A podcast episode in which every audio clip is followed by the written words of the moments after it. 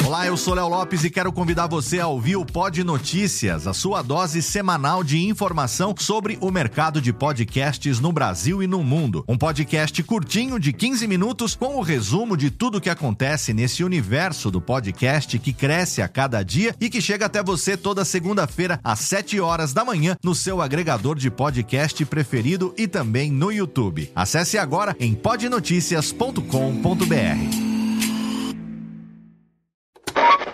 São 20 horas e 25 Sim, senhoras e senhores, está começando a partir de agora o primeiro Radiofobia. Hoje totalmente fenomenal, um programa especialíssimo apresentando para você 10 anos de podcast Radiofobia, senhoras e senhores.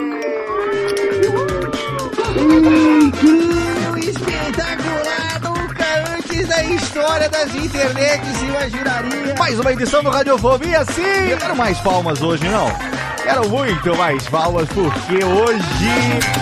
Está no ar o Radiofobia. Há mais de 10 anos, trazendo pro podcast o melhor clima do rádio ao vivo.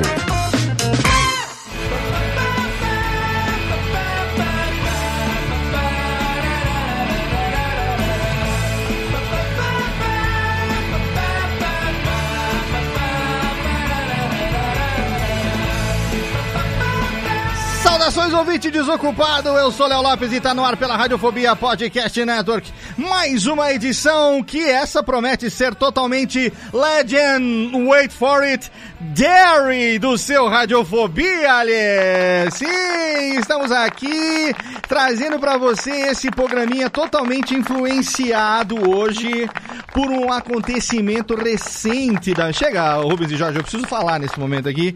Um acontecimento recente da minha vida, porque hoje nós vamos, pela primeira vez em 11 anos de radiofobia, nós vamos falar sobre uma série de TV. Até hoje a gente falou sobre poucos filmes. A gente costuma entrevistar as pessoas, como algum convidado nosso que teve aqui, para falar em geral sobre temáticas e tudo mais. E hoje, pela primeira vez, eu me permiti gravar um programa sobre uma série que eu terminei de assistir, apesar de ela ter aí quase seis anos que deixou de ser transmitida, que acabou, né? Depois da sua nona temporada. Eu sofro de um negócio chamado velhice. E na época eu não acompanhei, eu não conhecia essa série. E nesse ano de 2020, a minha namorada me apresentou How I Met Your Mother no comecinho agora de 2020. Foi a série que a gente passou praticamente o último fim de semana, quando a gente se encontrou, antes de começar essa coisa toda de quarentena, a gente passou o fim de semana assistindo vários episódios aleatórios e tal, depois que How, How I Met Your Mother é, entrou no Amazon Prime Video, e aí eu falei assim, cara, como que eu deixei passar? Aí a gente foi conversando, falei, não, eu vivia um outro momento, a minha vida era totalmente focada em outras coisas, eu não, não nem fiquei sabendo, já tinha ouvido falar, mas achava que era um negócio totalmente diferente. E aí o que acontece? No momento da gravação desse programa, eu tô aqui completando, eu acho que 10 ou 11 semanas de confinamento, de quarentena, e resolvi, na verdade resolvi não, terminei há dois dias a maratona maratona e assisti as nove temporadas e agora eu tô órfão. Aos 45 anos eu estou órfão de How I Met Your Mother. Eu quero ver tudo de novo.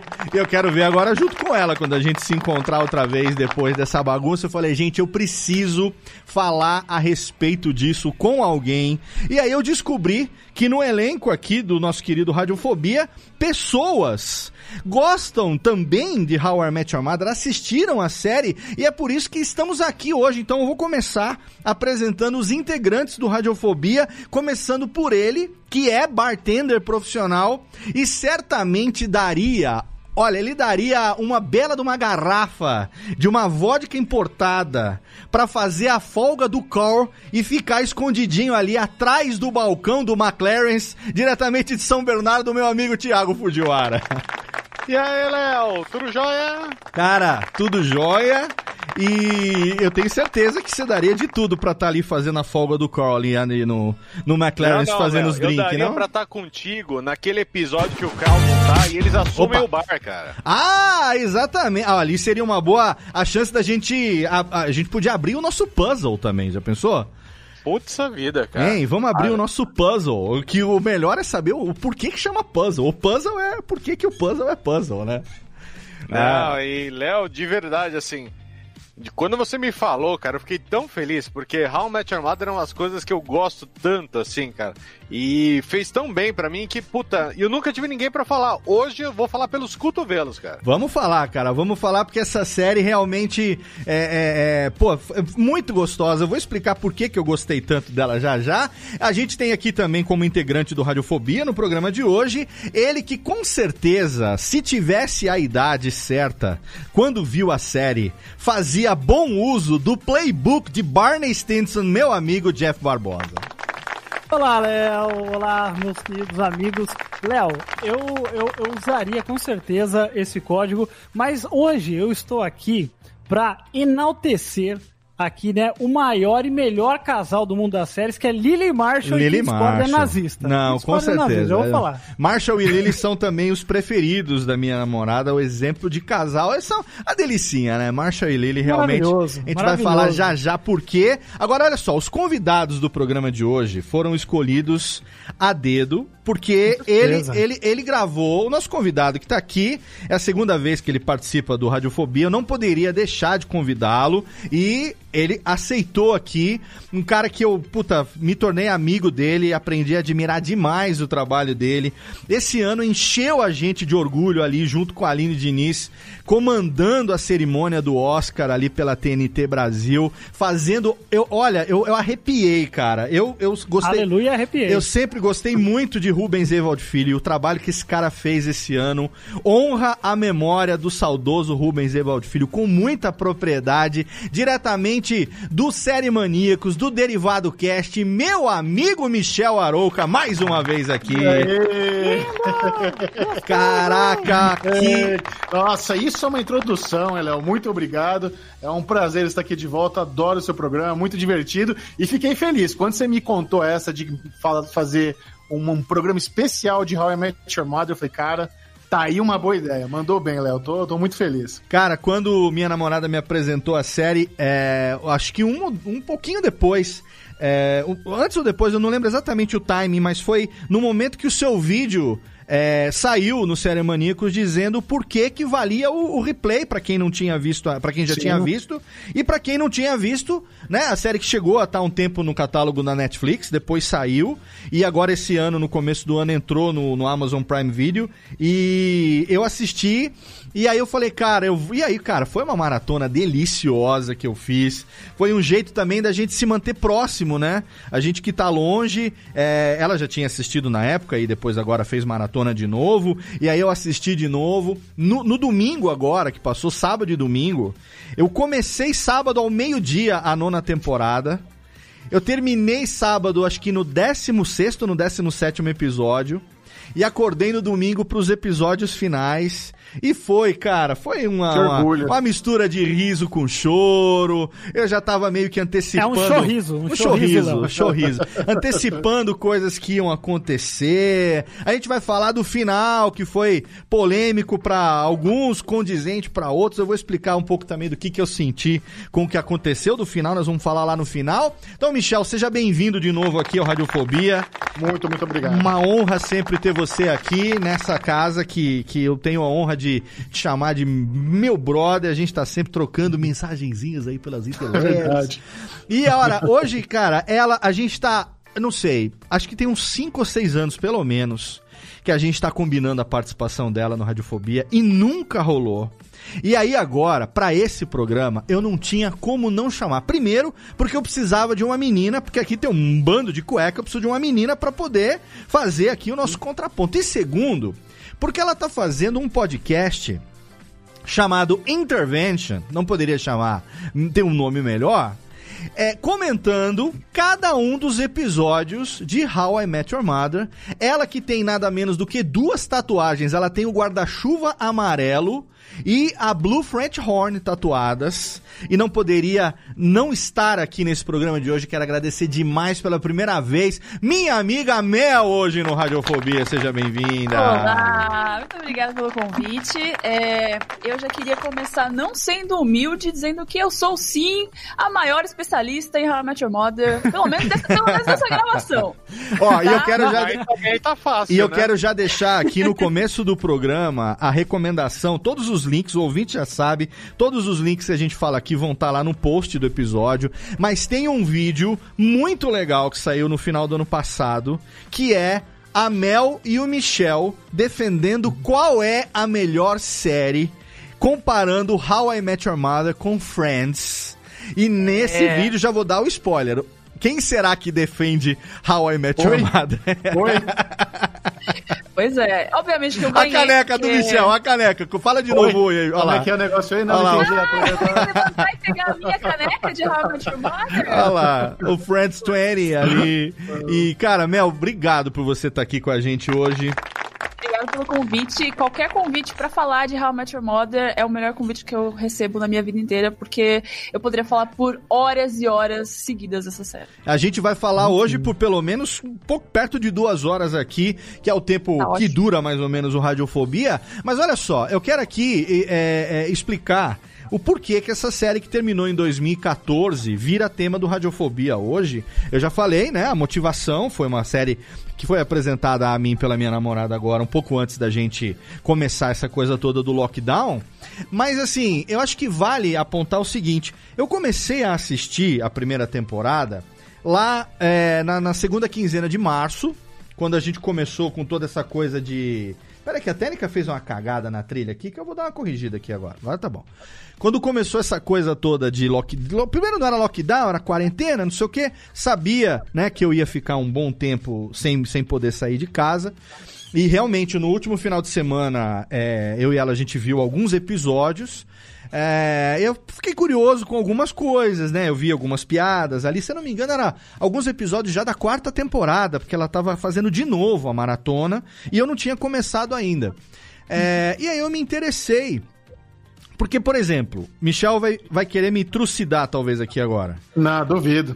Duvido. Eu acho que sim. Michel não trucida ninguém. Olha Ah. só, então tá. Então eu vou fazer uma. Melissa. Então eu vou, eu vou fazer uma confissão aqui. Assim como até março desse ano, eu nunca tinha visto nenhum episódio, não sabia do que se tratava How I Met Your Mother. Eu já editei um Nerdcast sobre, mas eu nunca vi na minha vida um episódio de Friends. Eu não, não é uma série que passou pela minha vida. Ô. E aí, Michel? Eu nunca vi um episódio de, por exemplo, Sopranos. Nunca vi um episódio. Nunca vi um episódio de Seinfeld, que nego fala pra cacete de Seinfeld. Agora eu fiquei Mas você tava também. congelado? Quem que é? Que Cara, aconteceu? eu sou velho. Uma Eu sou. caverna. Na década de Não é 90, questão de ser velho, Na- Léo. Todo mundo tem televisão, bicho. eu não tinha Você é o velho televisão. mais pra frentex que eu conheço. Na década de 90. Ah, mas, mas eu entendo, Léo. Eu também, eu também vim ver Friends há, Não, há alguns olha anos, só. uns É porque quando anos passou atrás. Friends, você tava vendo TV Globinho. Na- é, é mais ou verdade, menos é por isso. Na década de 90, é, em 93, no comecinho da década, eu entrei pro seminário. E a gente não tinha TV. Em 95, eu fui pro Japão. E aí eu fiquei três anos entre Japão e Sri Lanka. Quando eu voltei pro Brasil, em 98, eu já era missionário profissional, fui para Belém do Pará, assumi uma unidade e eu era dedicado à igreja full time. Então tudo que aconteceu nesse miolo da década de 90 era um período onde eu não acompanhei televisão. Então, por exemplo, Cavaleiros do Zodíaco, nunca vi um episódio. Ah, não perdeu nada. Cara, eu vou dar Alt F4 aqui, boa noite pra você. Pode ir, porque eu sou de Não, outra, outra nada. época, outra época, outra geração. Agora sim, o How, How I Met Your Mother estreou pela CBS lá nos Estados Unidos em 2005. Então, assim, em 2005 já era uma outra realidade da minha vida. Eu era casado, eu já tinha dois filhos em 2005, então já era uma outra realidade. Tipo, que se na década anterior eu não tinha TV, nessa década eu não tinha tempo de ver TV e outras coisas do tipo. Então passou batido, não fez parte da minha vida. Eu ouvi falar, né? Depois, quando eu acabei 2005, 2006 foi uma transição também de carreira para mim, que eu fui fazer escola de rádio e tudo mais. Eu ouvi falar, mas eu nunca realmente me aprofundei, nunca realmente me interessei. E aí agora foi a oportunidade, por essa motivação, é, por esse relacionamento, uma coisa muito bacana que está acontecendo nesse momento da minha vida, a coisa veio e a série se mostrou algo muito, muito leve, muito agradável. Sabe, uma, uma coisa de é, a gente. Eles estarem todos os dias reunidos, né? Todos os dias do, dos episódios, né? Mas praticamente uhum. dá a entender que todo dia da vida deles eles se encontravam. É, é, galera, e... galera bem ativa na amizade, né? Exatamente. E a gente aqui agora, no momento, exatamente o contrário que a gente não tá podendo encontrar com os amigos, a gente não tá podendo ver quem a gente gosta. É... Enfim, se você mora junto, beleza. Se não, paciência, né? Então, assim, foi um momento muito bacana. Primeiro, porque eu me permiti esse tempo agora para poder acompanhar e porque eu realmente tive uma motivação que me levou a acompanhar com mais interesse. Né? É porque é legal que você também sente uma conexão com a sua namorada, né, Léo? Porque Sim. por mais que você não esteja, não, po não possa estar com ela, assim como eu também não, não tô podendo estar com a minha namorada, é, você ver a mesma coisa que ela, poder conversar sobre isso, falar como você se sentiu vendo tal episódio e mostrar sua visão sobre a série, isso é muito legal. Você é uma forma de se conectar uma forma de estar juntos e Shallow Now. Foi exatamente juntos e Shallow. Foi exatamente isso que aconteceu agora. Então, assim, eu acredito que assim como eu, também existam pessoas que por motivos diversos não tenham acompanhado a série. Então, o meu objetivo em gravar esse programa é é, primeiro incentivar. Dá todos os spoilers, dá todos os spoilers. Vamos dar, é, vamos dar spoiler. É, então, se você eventualmente não viu, tem interesse de ver. Assim, gente, eu edito o Nedcast, vai fazer oito anos. Eu só comecei a ver Breaking Bad depois que eu editei o Nerdcast sobre Breaking Bad já na terceira temporada. Então, mas assim. Mas o bom, o bom foi que eles não tinham saído do episódio final até lá. Mas uma coisa que, então, uma coisa, uma coisa que eu posso dizer é o seguinte, ao longo desses anos todos editando e tudo mais, é que é o seguinte, eu não gosto de spoiler. Eu sou totalmente contra spoiler. Mas eu acredito que você saber o que acontece não tira a experiência de você acompanhar as coisas acontecendo. Entendeu? Então, assim, é, é porque eu, a minha memória é tanta coisa que passa na minha cabeça, é tanta edição, é tanto. Porque não é só Nedcast, tem um monte de cliente na empresa, passa pelas horas que eu fico editando por dia. Sinceramente, quando eu vou assistir, muitas vezes eu já não lembro o que aconteceu. Aconteceu é isso com Westworld. Eu é não tinha, é eu não tinha visto. De contexto também, né, Léo? Questão de contexto. Se você, às vezes você pega um negócio solto, uma, uma, informação de alguma coisa solta, sem um contexto, você não, não grava. E aí quando você vai assistir, você parece que é novo. Eu novo, não né? tinha visto nenhum episódio de Westworld. Eu editei o Nedcast sobre as duas temporadas. E eu só fui assistir agora Westworld no carnaval por causa do namoro. Que ela, Como assim você não assistiu Westworld? Falei, calma, vamos resolver isso, vamos resolver. Olha, e... Léo, eu não conheço tu namorar, mas ela tá fazendo bem pra você. Lógico, é, porra, tá fazendo bem pra caralho, mano. A melhor coisa que... Ah, quando que voltar... preciosidade. Tá Olha, vendo só? Quando voltar da, da quarentena, Léo, você dá um baita de um presentão pra ele, choco, pra ela, chocolate da Copenhagen. pra ele, pro, tá te... pro Jorge, né? Como diz o Vitor. Porque, né? Revelou né? o segredo. Eu não sei o que você tá fazendo da tua vida, cara. O quê? Não, mas é, Léo, comigo aconteceu o mesmo. Eu também é. não tinha assistido How I Met Your Mother e quem me convenceu foi no começo do namoro com a minha, com a minha namorada. Ela me indicou, ela falou, não, você tem que assistir e tudo tá mais. Tudo bem que daí eu fiz ela assistir Friends também, né? Então aí foi meio que uma troca. mas olha só, pra quem não sabe, How I Met Your Mother, uma série que esteve ao ar na CBS, na TV americana, né? Um, um, um sitcom, né? Uma série, é, uma comédia, comédia de situação, né? O Michel e a Mel vão falar melhor sobre esse estilo. Ela começou, o primeiro episódio foi ao ar o piloto em, em setembro, 19 de setembro de 2005. E o episódio final foi ao ar no dia 31 de março de 2014. Foram nove temporadas, 208 episódios. Então é daquelas séries que realmente, acho que a primeira e a segunda temporada tiveram 20, depois todas as outras tiveram 24 episódios, né? Alguma coisa assim. Não sei se teve uma ou duas temporadas, ou três temporadas teve 20 episódios. Depois todas as outras foram. é, não sei se teve uma que teve 22, mas. É, acho enfim. que a primeira tem 21 ou 22. Depois já Acho é foi isso. 20, 24 episódios até, a- até a, o final. E assim, um resumo imbecil da série. Cinco amigos que moram em Nova York e que se encontram praticamente todo dia pra tomar um goró num bar, num pub que fica embaixo do apartamento onde naquele momento moram o Ted e o Marshall. E a série basicamente é o Ted, né, o Ted Mosby, em 2030, narrando pro casal de filhos dele, sentado num sofá, como conheceu a mãe deles. Então, é o How I Met Your Mother é, é ele contando uma história pros moleques, ó, vou te contar como é que eu conheci sua mãe. Só que pra contar essa história levou nove anos e 208 episódios de muitas idas e vindas é, desses cinco personagens, né? O Ted e o Marshall, que se conheceram na faculdade. A Lily, E que eles também comiam muito sanduíche juntos. comiam bastante sanduba.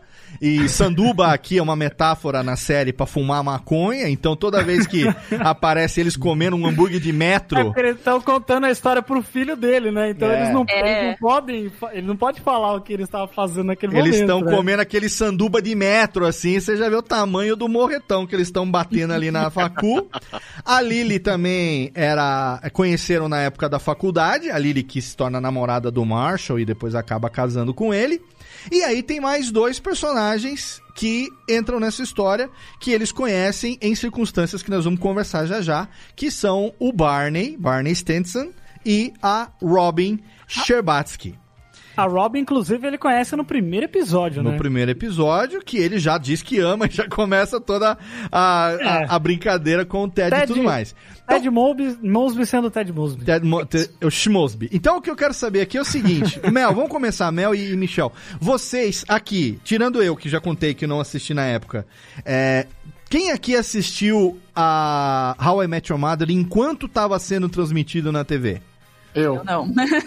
Eu assisti na época. Não, eu, eu sempre fui de assistir as séries durante as transmissões que elas estavam na, na TV. E é muito louco, cara, você parar pra pensar no histórico de How I Met Your Mother, né? Você contando, cada mais de 200 episódios, nove temporadas. É, ah, desculpa, eu, eu gosto muito de história da TV, então eu queria compartilhar com vocês uma Por favor, curiosidade. por favor. Ah, a CBS é o canal aberto americano, o mais sólido que tem lá entre os grandes cinco, os canais abertos americanos. E por muitos anos, a NBC, que é o concorrente deles, eles foram o- os reis dos sitcoms. Então, todas as grandes comédias dos anos 90, o Friends, Seinfeld, Will and Grace, tudo era NBC. E a, e a CBS era mais das produções de po- polícia, aqueles procedurals, caso da semana e tudo mais. E eles são muito duros, eles não são de dar chance pra uma série.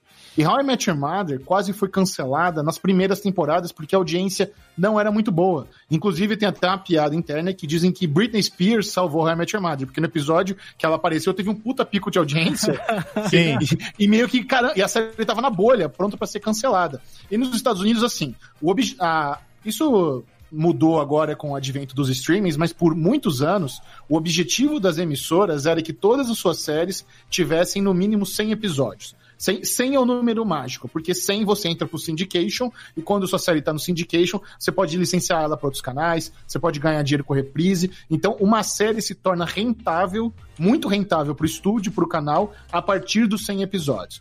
E pra, então, quando a série, a série chega na terceira temporada, é muito difícil ela ser cancelada, porque na terceira ah, já tá próximo de chegar aos 100, já tem 70 e poucos episódios, então já passou da linha de, meu, vale a pena investir pra chegar no 100, porque mesmo se a audiência doméstica for ruim, mais pra frente a gente ganha dinheiro licenciando. Aham. Então, How I Met Your Mother penou muito pra cruzar essa barreira do de não poder cancelar mais. E quando cruzou, aí foi embora, aí deslanchou. aí Sim, meio que caiu na boca legal. a boca. Então a trajetória dela é muito bonita, porque ela foi conquistando o seu público é, durante alguns os primeiros três anos ali. E por isso que tem tantos episódios, porque pro, pro estúdio, pra, pra emissora, é muito lucrativo. Tanto que é, hoje em dia, essas comédias gigantes.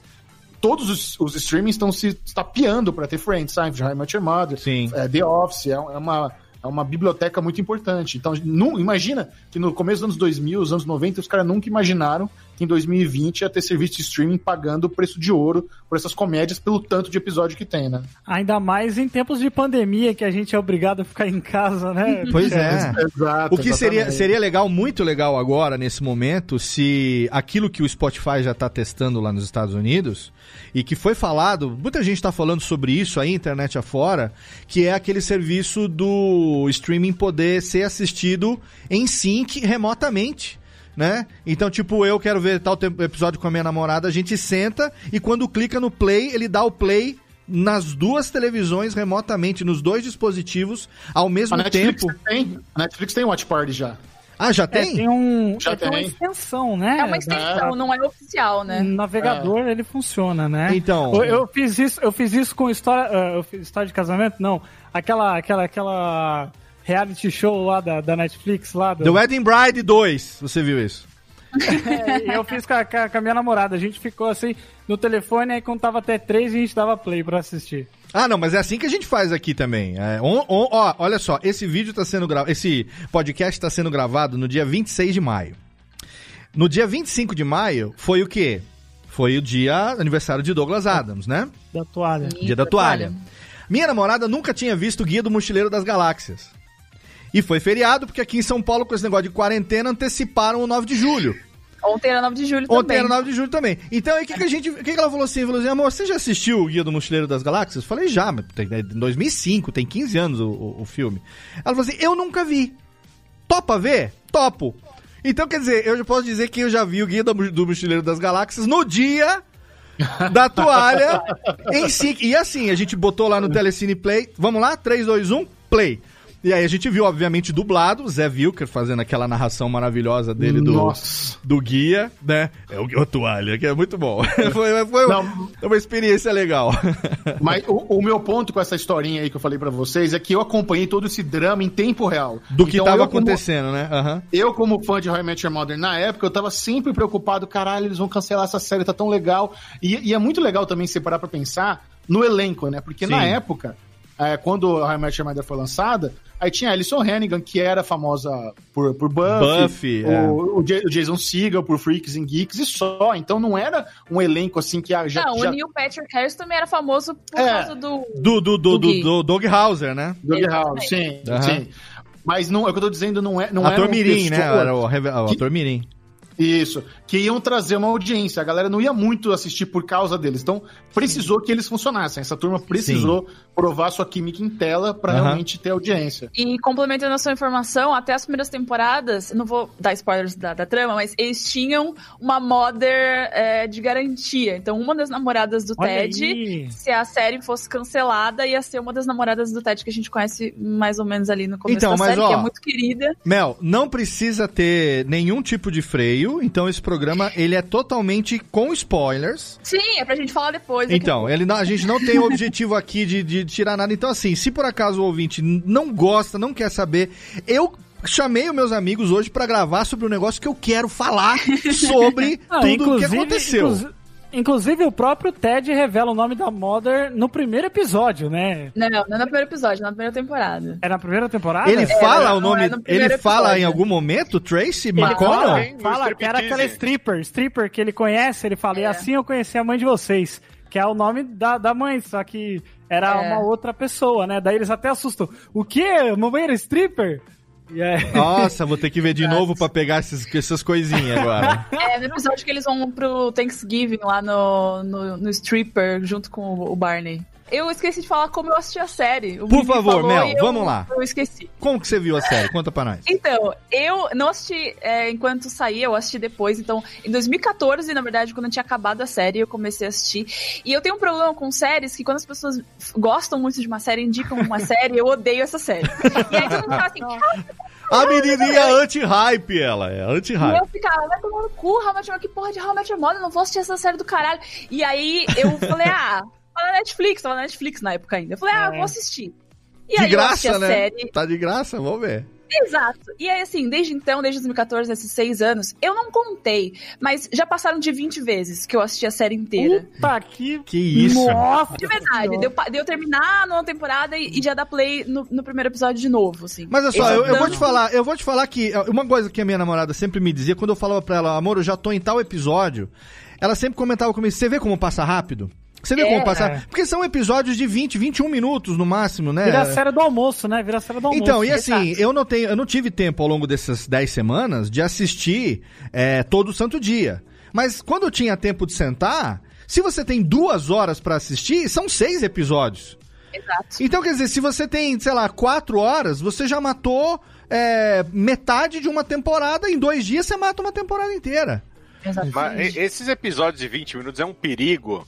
Porque eu lembro, eu lembro que eu sentava com a Aline 11 da noite e falava, ó, meia-noite a gente Quatro para. da Ah, manhã mas nem fudendo. Tava meia-noite, a gente falava, não, ó, é 5 pra meia-noite. Vamos assistir mais um? Só mais um, só mais um, Aí é. terminava com algum gancho, você falava, hum, mais um pra meia-noite e meia, Sim. tá? Preciso ver Aí, isso. daqui a pouco você já negocia, fala, dá uma não passa, dá uma não passa. Nossa, eu não E vou aí nem cê- dormir, vou trabalhar direto, né, Thiago? Ô, Thiago, você assistiu é, depois que passou? Como não, que foi? eu assisti durante, Léo. Olha Eu... Mas desde 2005, desde a primeira? Não, não, não. Quando chegou a Netflix no Brasil, em 2011, né? Eu comecei a assistir em 2012. Porque, assim, eu entrei no How I Met Your Mother totalmente, assim, de curiosidade. Aham. Porque eu tenho um hábito, assim, enquanto a maioria das pessoas, para dormir, entram no, no Facebook, no, no Instagram, no YouTube, alguma coisa, eu desde 2000 e tantos, eu entro no Nine Gag para dar umas risadas, né? Tentar dar alguma risada naquela porcaria. Ah. E na época tinha muito, mas muito meme do Barney, né? De- Ah, como não, né? É. é, então tinha tudo quanto é coisa, e eu via o Neil Patrick Harris ali e falava, puta, mas o que, que é esse cara, né, cara? Porque, porque todo mundo ama ele, né? E aí um dia, meu, a Netflix, a gente tava aqui em casa mexendo, e eu vi a chamada do Hamet e tinha ele. Eu falei, ah, é a série que tem o cara, né? Falei, ah, vamos sentar, vamos assistir, né? Vamos, vamos ver se é bom. E aí a gente assistiu o primeiro, o segundo, o terceiro. Não tem como na, na hora você não associar um pouquinho a Friends, né? Porque é aquele negócio de. É, de pra mim tem, porque eu nunca vi. Então. E, e o pessoal tinha a cafeteria, eles têm o bar, né? E aí você vê que cada personagem tem um perfil muito bem definido, né? Então você já. Em, em cada personagem você começa. Você já fala, beleza, eu me encaixo nesse, meu amigo se encaixa nesse, É, você já Você começa a fazer associações, né? é, De personalidade, É. né? E pra mim foi muito legal, porque eu apaixonei. E até assim, eu assisti Friends em 98, 99, quando Friends passava na Sony ainda, né? No canal Sony. Michel com certeza viu nessa época também, né? Exatamente, foi, foi um sonho, né? Eu lembro quando chegou TV a cabo na minha casa e eu falei: Meu Deus do céu, você tá me dizendo que tem um canal que passa série 24 horas por dia e um deles tem Friends, obrigado, senhor, que coisa mais E maravilhosa. era TVA Então, que você teve, a primeira do Brasil? eu morava em, em Arthur Nogueira, eu acho que não era TVA nessa época. Aqui Eu acho que era outra TVA. coisa. Será que era TVA? Dispara TVA no Brasil inteiro, né? TVA É, foi a primeira. primeira. Foi lá, Sabe lá, lá em lembro? 2004, 2003, por aí, não foi? Não, 98, Ah, foi 97. antes? 98. É. E eu lembro que, eu não sei você, mas a operadora que eu tinha aqui, que era TVA barra Cambras, eles mandavam um, um guia, que era o guia, um toletão, assim, parecia uma bíblia. Ah, vinha pelo correio, era por escrito o negócio, era impresso. Era a programação adorava. do mês inteiro. Então você olhava, ó, dia 7 de, de maio vai ter o Tem especial. razão, da- era, a gente chamava de lista telefônica da televisão, né? Era aquela. É, era delícia, cara. Eu E adorava aí- colher aquilo, cara. Muito divertido. E aí eu percebi uma coisa. Que Eu vejo o Michel Friends, marcando com os post-it, botando os negocinhos, vou ver isso, isso, isso aqui.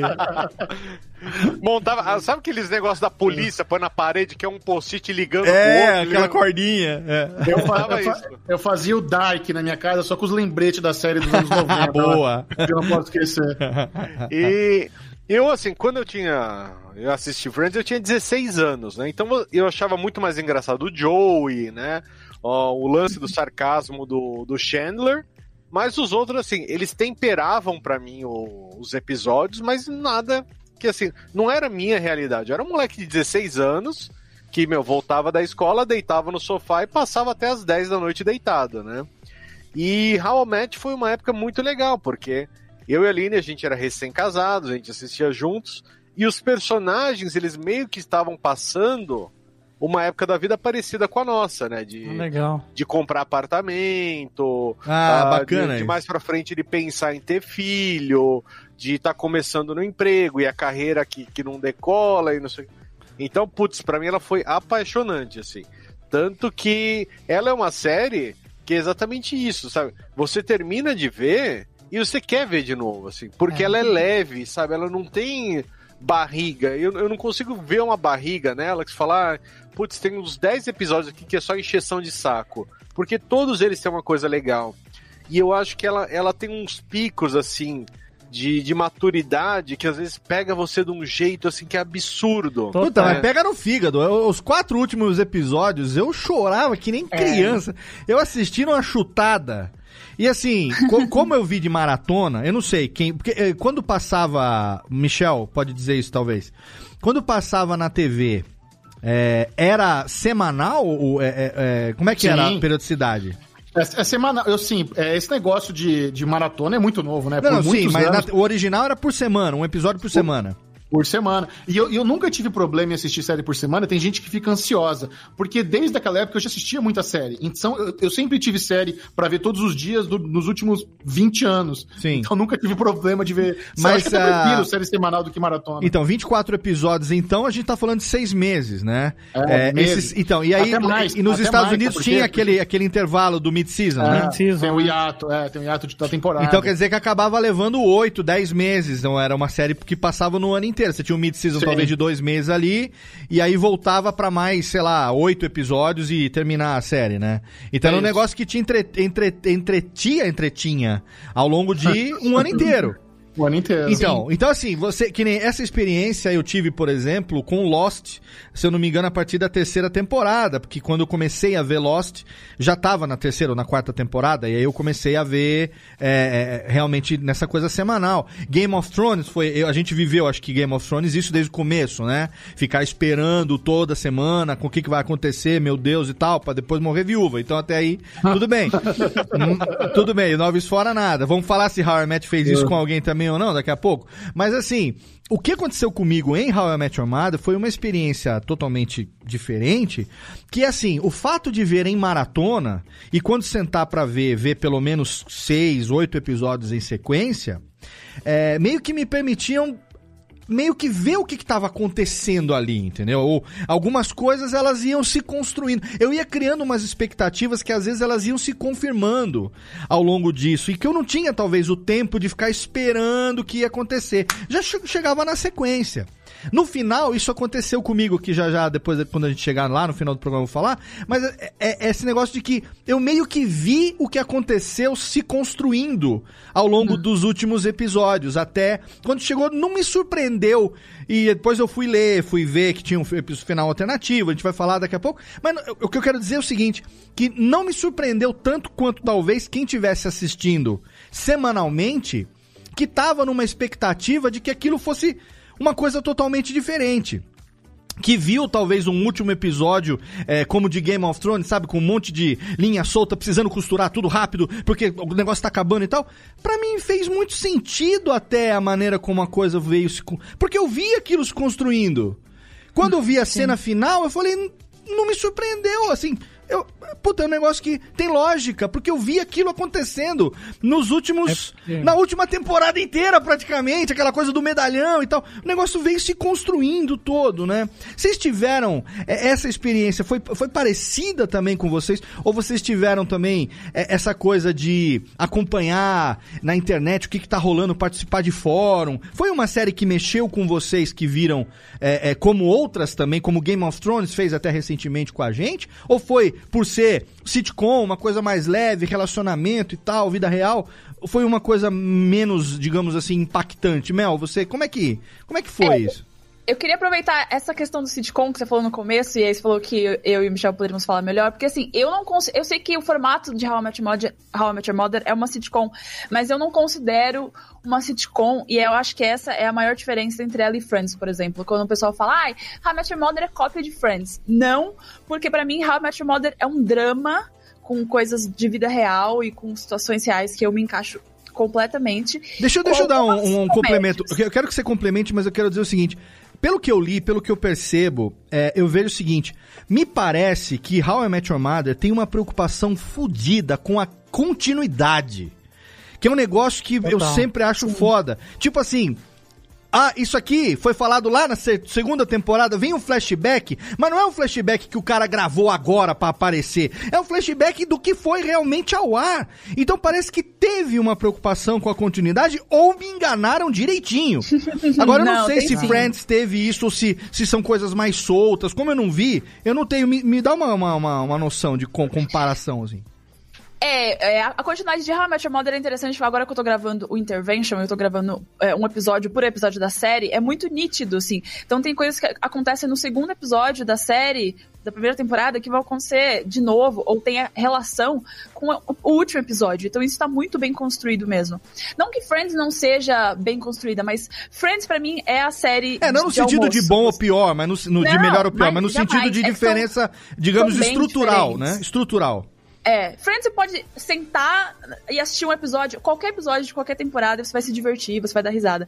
How I Met Your Mother tem uma continuação do que tá acontecendo, Então- quem que o Ted tá namorando, Então, tá você sabe, acontecendo. isso que você tá falando é o seguinte, quando, quando a minha namorada me apresentou nesse, nesse final de semana, foi o último que a gente se viu, é, ela deve ter. é, é, até hoje a gente conversa, mas assim, eu tenho certeza que ela ficou meio, meio putinha comigo, porque eu falava assim, amor, de onde que vem isso?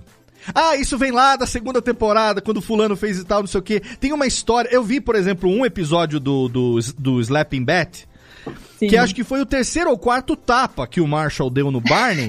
e aí eu fiquei, "Mas que porra é essa do tapa? Ela vem contar, não, tem uma história por causa do passado da Robin, que aconteceu um negócio, né? Então, é, é, isso que você tá falando tem tudo a ver porque é, é, me dava vontade de saber o que, que tinha visto antes. E eu percebi que se eu não fizesse uma maratona desde o começo, eu ia ficar muito avulso. Sim. É porque tem muitas das é, chamadas, são as chamadas running gags, que são as piadas que acompanham a série inteira. A Slap Bat é uma running gag, ela começa na segunda temporada e acaba na nona temporada. O Marshall dá um É. tapa na cara do Barney no, no casamento dele, sabe? É Sim. o último tapa. Aham. Isso é tão incrível, sabe? Isso é tão maravilhoso. Tem várias, tem um milhão. E tem- é engraçado que o Barney ele fala assim que o pior do que levar o tapa é esperar o momento em que ele vai levar o tapa, né? Sim. No Thanksgiving, né, ele fala isso. É, não, slap, Slapsgiving, Slapsgiving. Slapsgiving. Exatamente. Agora, e- agora e- por e- falar e nisso. essa, essa desculpa, essa preocupação com continuidade, isso é uma decisão muito ousada, porque pra comédia, isso você abre, abre mão de atingir um grande público. Friends tem esse formatinho que qualquer pessoa pode sentar, porque é muito mais comercial. Tem, uma- tem uma série chamada Arrest Development, que ela foi cancelada pelo tanto de piada interna que teve. É mesmo? Que, ou seja, é, depois voltou pela Netflix, mas originalmente, quando ela foi exibida na TV americana, ela foi cancelada porque era tanta piada interna, tanta piada interna, que só aquele core de fãs que estavam acompanhando conseguiam realmente acompanhar. Então, How I Met Your Mother exige um compromisso do telespectador. É, não, exige é, mesmo. Não, é, não é uma coisa casual. E isso é usado, ainda mais pra época, ainda mais pro formato. Então, realmente, é, é muito mérito deles eles terem toda essa inteligência de fazer essa costura desde o começo. Na temporada. Exato. E na- você- Fala, fala, meu. Não, é que você falou, você, você falou se a gente é, procurava teorias. É, A Isso, última isso. vez que eu fiz isso foi, foi Lost. Não- eu, eu não acredito que eu vá Ah, mas fazer também depois isso de Lost a gente desistiu de procurar cabelo em ovo também, que puta que pariu, né? Ó, não vamos falar mal de Lost. Não, não vou Ah, falar não, mal de. é Não vou, não, eu não vou, eu não vou falar mal de Lost. O final de Lost pra mim é coerente. Não vou, não, o programa não é sobre Lost. Mas o que eu digo é que é o seguinte: ficaram várias interrogações. Ah, sim, sim. Entendeu? Várias pontas Com soltas, né? É. Mas o que eu quero dizer é que pela é, estrutura, digamos, da, da, da narrativa, se era algo que movia essa coisa que a gente vê, como Game of Thrones fez até recentemente, de é, tra- tra- transplantar, digamos assim, de, de, de suplantar a questão da TV e vir pra, pro, pra rede social, vir pra internet, ou porque na época que foi era uma outra pegada, era uma outra É, eu acho outra que experiência, é mais individual, a experiência é mais individual, talvez. É. A How I Met Mother não rolou isso. O máximo que rolou de experiência fora da TV e da tela foram alguns livros que foram lançados, como por exemplo o Playbook, ele existe, eu tenho. o Bro. Code tem também, né? O Brocode tem também, eu tenho os dois. É, e, e algum, os sites que eram mencionados na série, por exemplo, o blog do Barney, ele existia enquanto Ah, a que série tava legal. Então você podia acessar e ver alguma coisa a mais, mas não. é, é, o, o Michel pode me corrigir se eu estiver errado, mas eu acho que não chegou muito além disso, assim. Não, é, mas isso era legal já, porque eu lembro de ter visitado o blog do Barney. Eu acho que eu, eu vi a versão PDF do Bro Code na época. o, o e- acho que eles fizeram um e-book, se não me engano. Eu não tenho a, a versão física, mas eu cheguei a. Me um mandaram pouquinho. hoje no grupo, no grupo do Radiofobia dizendo É. que tem lá o e-book pra comprar na Amazon. Inclusive, tô aceitando aí de Tem, presente, tem, que é, é muito E é- legal é- ter como é souvenir, muito- né? É muito louco ouvir sua experiência, Léo, porque agora ouvindo você falando que como a- o final chegou a ser coerente pra você, eu acho que maratonar How I Met Your Mother talvez seja a forma como os roteiristas viram a série. Porque quando você tá escrevendo, você tá escrevendo sem parar. Talvez, quando é. Quando você chega no final, tá muito mais coerente. Porque na- eu lembro na época, quando eu assisti, foi muito chocante, foi muito inesperado. As pessoas não, não aceitavam. Eu lembro que eu, eu falei assim, eu olhava em volta, era, era muito revoltante. Inclusive, quando vazou o final alternativo, a galera ficou ainda mais revoltada. Falou, meu, é isso, era isso que tinha ido ao ar, não sei o quê. E eu lembro de, eu falei, cara, mas eu achei tão ousado, eles mandaram bem no final original, sabe? Sim. A gente vai falar dos finais depois. Mas é muito louco, porque real- talvez Your Mother seja uma série que a experiência seja melhor se você maratonar, no final das contas. Essa é a conclusão que eu tô chegando ouvindo vocês. aqui. Então, quando eu tava assistindo nesses últimos dias, que acho que foi no sábado ou no domingo, eu sentei, é, fiz um, um drink lá, um, um Boulevardier, alguma coisa assim, tipo, postei uma foto no, no Instagram, dizendo que eu, começando aqui a maratona do, do, do- do- do- última temporada I Met Your Mother. É, e aí começou a chover, um monte de gente comentando e tal, ah, não sei o que, quero saber, porque do final, não sei o que tem e tal. Aí tem um cara muito amigo meu, inclusive, que, que mora em Belo Horizonte, que mandou, falou assim, não, não veja, a última temporada não, cria na tua cabeça o final que você quiser, mas não veja. E aí eu mandei pra ele, eu mandei pra ele uma DM e falei, cara, me deixa, velho. Ainda bem. Falei, me É. deixa, caralho. Eu tô. Eu, cara, eu passei os últimos dois meses sem querer saber. Uma coisa que eu sem querer fiquei sabendo era que o Barney e a Robin hum, ficariam três anos casados. Isso eu fiquei sabendo por uma notícia que me veio em alguma busca que eu fiz. Entendeu? E que a Mother, né, que é a, a, mulher do Ted, era a menina do guarda-chuva amarelo, que tinha em vários momentos, em várias temporadas, aparecendo aquilo e tal, não sei o que tem. Só que até então, ele não falava assim, tipo, é, pros meninos, tipo, é, essa é sua mãe, ou esse. é, é, era na última temporada que começou a alinhavar as coisas e as coisas começaram a se unificar.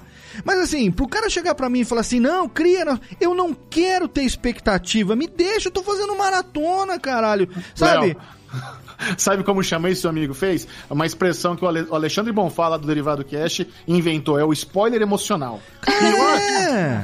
Pior do que você falar pro amiguinho que fulano morre, é você falar, puta, final É, bosta. não Ou vejo então- que vai ser uma É. merda. Eu fiquei puto, falei, cara, a gente é amigo. Mas caralho, me deixa ter a minha experiência, puta que Exato. pariu.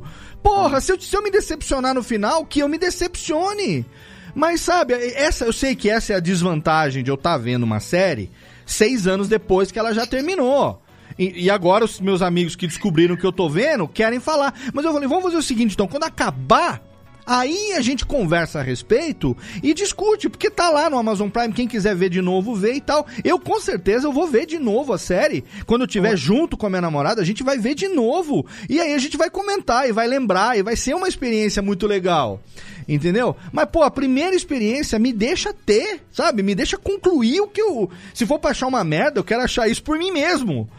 Eu não quero vir já esperando, ah, então vamos ver aqui qual que vai ser a merda que me disseram que vai ser. Sabe? E no final, pra mim, não foi a merda toda que disseram que ia ser, não. Porque, como o Michel agora disse, na minha construção fez sentido.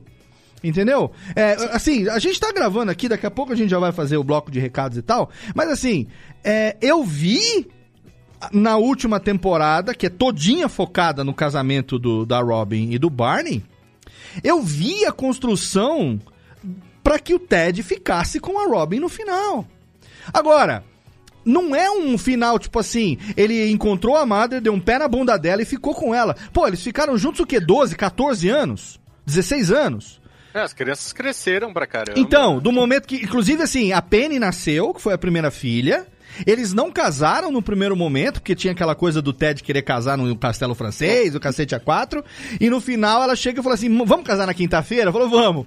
E aí, por fim- mas eles casaram, já tinham dois filhos, mas eles já estavam juntos desde a, do, do, do três dias depois do casamento do Barney e da Robin. Então eles ficaram juntos o quê, Mel? 12, 14 anos? Com 16 anos. Porque 16 em 2030 anos? ela morreu já há, três, há 6 anos. Ela, então, ela morreu em 2024. 2024. Então, É. então, então, tipo assim, não foi um relacionamento efêmero. Eles casaram, eles foram felizes, eles tiveram dois filhos. Eu, né, eu acho que é só ponto- revoltante. Acho que é só revoltante um pouco para as pessoas, porque a gente não viveu isso, né? A gente não viu isso acontecer.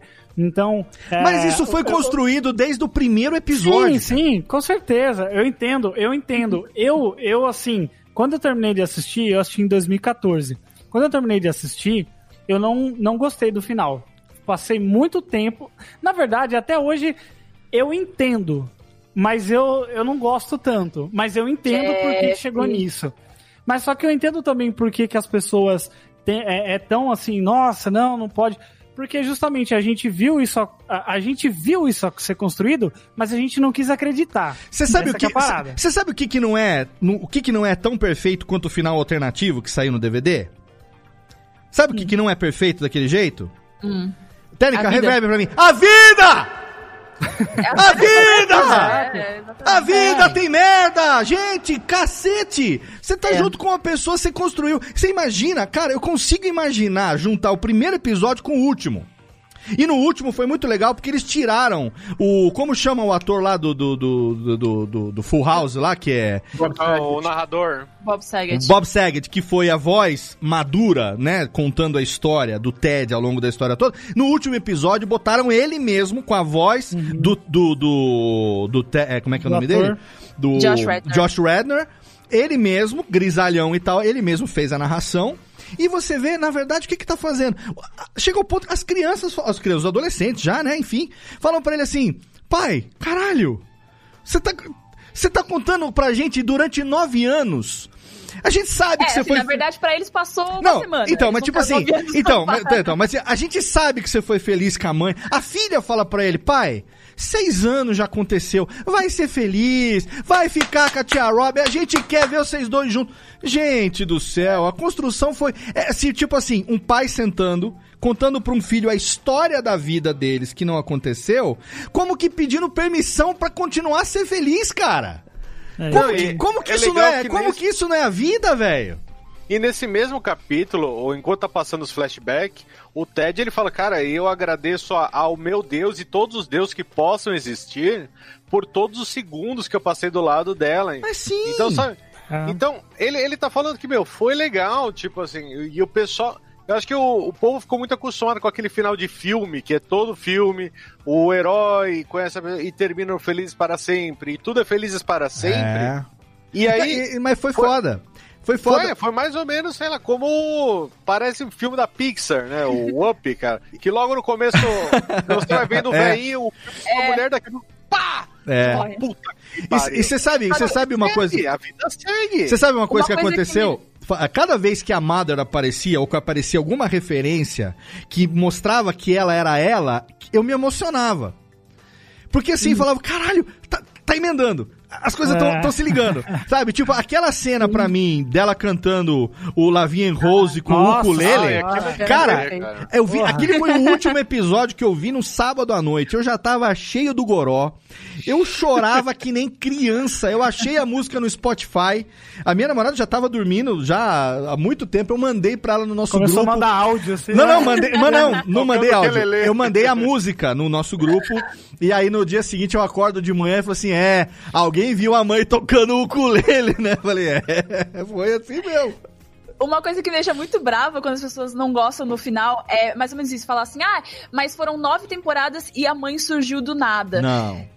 É, é possível pontuar cada acontecimento desde a primeira temporada que levaram exatamente o Ted a conhecer a Mother. Tipo, tá lá, se você Sim. assistir de novo, você vê que, tipo, a Robin foi pra Argentina, voltou com o Gael. Aí o, o Ted ficou bêbado, fez uma tatuagem nas costas de uma, De de uma borboleta. borboleta. Aham. Aí ele foi retirar, ele conheceu a Estela, aí ele se apaixonou pela Estela, aí deu errado com a Estela. Aí o marido da Estela deu a vaga pra ele de professor, e foi por isso que ele conheceu a Mother, porque aí ele namorou com a roommate da Mother, e aí no casamento do Barney e com a Robin, a, roommate, a ex do, do Ted, falou, ai, tem a minha roommate que tem a banda, e aí ele conheceu a Mother. Sim. Então, tipo, É. tá tudo interligado, Tá sabe? Primeira amarradaço. Tá É amarradaço. muito legal. Achei demais. Que no, no último capítulo ele fala, ela fala da aula de economia, que ele entrou errado pra dar aula. Não, e os dois se cruzando. Ela saiu correndo achando que tava na aula errada.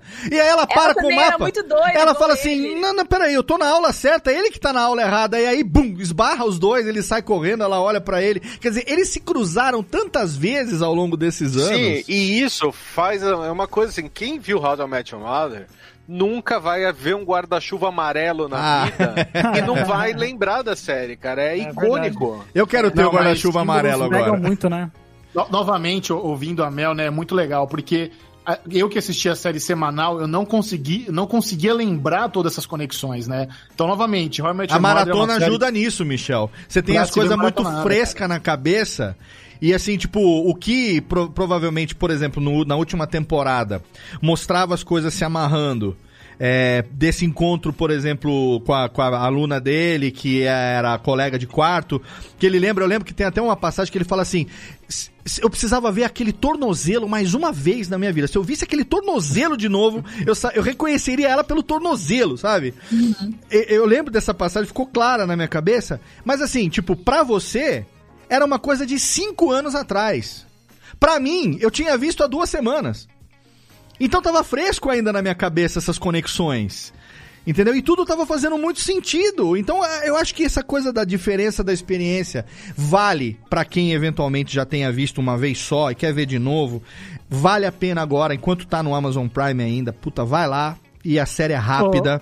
Ô, Léo, Em dois meses você mata. Se você gostou do, do Ted Mosby, assiste agora Hunters. Tô na- vendo, já na tô Amazon vendo. Prime. Não, minha namorada já começou a ver, já falou assim, ó, eu tô vendo ele lá interagindo com o. Alpatino. Falei, Ele opa, vamos. é o Ted Mo, ele é o mesmo Ele é o Ted. Mosby, Ele, exatamente. sabe quando Ted o Ted Mosby judeu. colocava, quando ele colocava umas fantasias, fi- fingia que ele era um personagem? É ele. Quer dizer que o Josh Radnor é o, o pescador parrudo da, da comédia americana. É o mesmo personagem em todas as É séries que ele faz. Ele é. Olha só, gente, programa fenomenal. Tô muito, muito, muito feliz. Até agora, primeiro bloco ainda. Bloco final tá chegando já já. A gente vai aqui pro nosso bloco de recadalhos e tal. Aquela coisa, cartinhas do Totô. Nossos integrantes, nossos convidados hoje. Melzinha, Mel Pereira, que prazerzaço. Michel Arouca, meu brother, com a gente aqui hoje. A gente vai pro nosso bloco do xixi rapidinho. E já já a gente volta porque tem muito mais. Agora tem as mitologias, tem a- a- a- as piadocas, as frases de efeito de How I Met Your Mother nesse episódio hoje totalmente legend. Wait for it. Derry, do seu Radiofobia ali. Já já tem mais.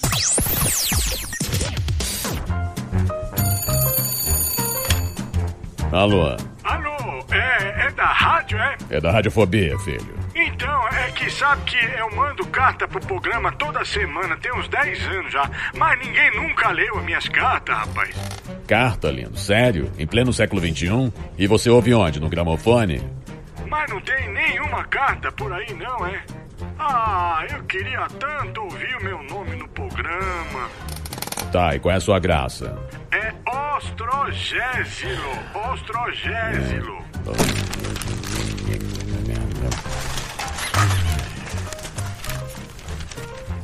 Achei sua carta, mas vamos te chamar de Totô, tá?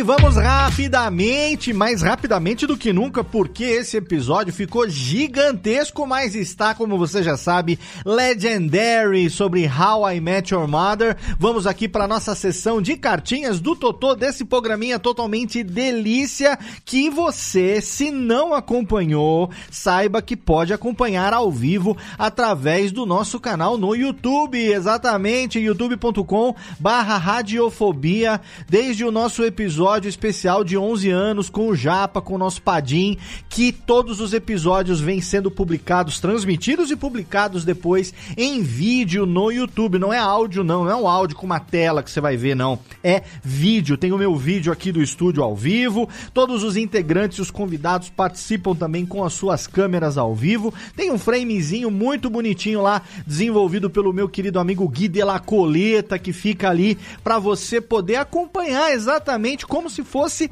rádio ao vivo, televisão, rádio, é isso que está acontecendo hoje nas interwebs. O Radiofobia não podia estar tá de fora. A gente já faz o podcast ao vivo, como se rádio fosse desde o começo lá em 2009 e agora estamos transmitindo também pelo nosso canal lá no YouTube que você, quando participa, quando acompanha ao vivo, pode também interagir com a gente, mandando sua pergunta através do chat do YouTube. A gente traz aqui para o nosso bloco final, fala, interage com os nossos telespectadores ouvintes ali o tempo todo. Então não deixe de assinar o nosso canal lá no YouTube, youtube.com barra radiofobia e também interagir com a gente nas redes sociais. Lá no nosso site tem o Twitter de todos os nossos integrantes. Eu sou arroba Radiofobia em todas as redes sociais, arroba Radiofobia aliás. É o Twitter do nosso programinha lá no Twitter, exatamente, e também lá no Facebook é facebook.com barra Radiofobia Podcast. Não deixe de acompanhar e interagir com a gente. Afinal de contas, é para isso que servem as xoxomídias. E eu também quero aproveitar e convidar então você a participar do nosso grupo de ouvintes, produtores e apresentadores, os hosts dos podcasts da Radiofobia Podcast Network lá no Telegram, exatamente, é o t.me barra Radiofobia Network t.me barra Radiofobia Network. Ali você tem o nosso grupo que você pode interagir com a gente. Já temos no momento mais de 240 pessoas ali participando, trocando ideia com os nossos integrantes, com os nossos apresentadores no dia a dia. Ali você fica sabendo em primeira mão quando a gente tem uma pauta, quando a gente vai ter um convidado, as artes dos episódios sempre compartilhadas ali no nosso grupo. Então não deixe de participar porque é inteiramente de grátis e você pode vir para a família de ouvintes, produtores e apresentadores dos nossos podcasts no grupo da Radiofobia Podcast Network no Telegram. É claro que eu não poderia deixar de agradecer aqui com muito orgulho nosso parceiro de hospedagem que estamos completando 10 anos, exatamente 10 anos em HostGator, um dos melhores serviços de hospedagem do mundo, nosso parceiro há exatamente 10 anos. Eu tenho que agradecer demais essa parceria sólida, duradoura. Eu não sei de outro site, de outro podcast que esteja aí há 10 anos, a essa altura do campeonato, há 10 anos no mesmo serviço de hospedagem hospedagem, como estamos lá com o podcast, com a Radiofobia Podcast Network, com o meu site cursodepodcast.com.br, o site da empresa também, radiofobia.com.br barra empresa. Estamos todos ali nesse condomínio do mais alto garbo e elegância que é HostGator e que tem para você, ouvinte dos nossos podcasts, até 60% de desconto, exatamente até 60% de desconto em planos compartilhados, de VPS, planos dedicados, o que você precisar, o que couber no seu bolso, até 60% de desconto para você ser feliz, trazer a sua ideia, o seu projeto para HostGator. Com certeza, se você não tem o um site ainda, não tem desculpa para você não fazer como a gente e ficar lá feliz e faceiro com o seu projeto hospedado em HostGator. Para isso, você entra lá no nosso site radiofobia.com.br/podcast e lá no rodapé tem o banner da HostGator ali com o Snap, que é o jacarezinho mascote da HostGator. Clica ali, você vai ser direcionado para nossa página promocional e vai assinar o plano que você precisar para o seu projeto com até 60% de desconto em HostGator. Mais uma quinzena, mais um episódio do Radiofobia no ar, o podcast para quem gosta de cerveja. Dessa vez a gente falou sobre as queridinhas da galera, que são as IPAs, as IPAs, exatamente as Indian Pale Ales, mais especificamente as americanas, American IPAs, American Indian Pale Ales. E para falar sobre as IPAs americanas, a gente recebeu a presença do velho, exatamente. O velho é a alcunha do Carlos Lima, ele que é entusiasta mega engajado na cervejaria brasileira, um dos fundadores do Social Beers e também proprietário da Tap Tap, que é uma tap room localizada lá no coração de São Paulo, ali do ladinho da Praça Roosevelt. Assim que a gente puder viajar de novo, puder se encontrar de novo, a gente tem que ir lá dar um abraço no velho lá na Tap Tap. E você agora não tem por que não ouvir. Se você gosta de cerveja, você não tem por que não ouvir o episódio número 11 do Radiofobia, IPAs de Costa a Costa, já tá no feed da Radiofobia Podcast Network, já tá no feed único do Radiofobia também. Lembrando que se você é menor de 18 anos, você pode ouvir o nosso podcast, mas ainda não pode beber. E se você pode beber, espera passar isso tudo e chama nós que a gente vai beber junto. Mas enquanto isso, você acompanha ali mais um episódio do Radiofobia, o podcast para quem gosta de cerveja. E agora vamos rápido, rápido e rasteiro voltar para esse programinha, porque ah, eu já tô com saudadinha de ver de novo esses cinco amigos, seis, né? A Mother também ali, a Tracy também, vamos incluir ela também no, no, no, no, no projeto, na turmita. Então tô com saudade já de ver de novo, não vejo a hora de fazer mais uma maratona dessa série que me fisgou pelo coração e que você tá ouvindo aí. Todo mundo com certeza gosta, se você não assistiu ainda, vai lá, que ainda dá. Isso não é jabá, tá? Não é jabá, mas tá lá disponível na Amazon Prime Video para você acompanhar as nove temporadas dessa série que a gente vai falar mais ainda no segundo episódio sobre How I Met Your Mother aqui no seu Radiofobia, aliás.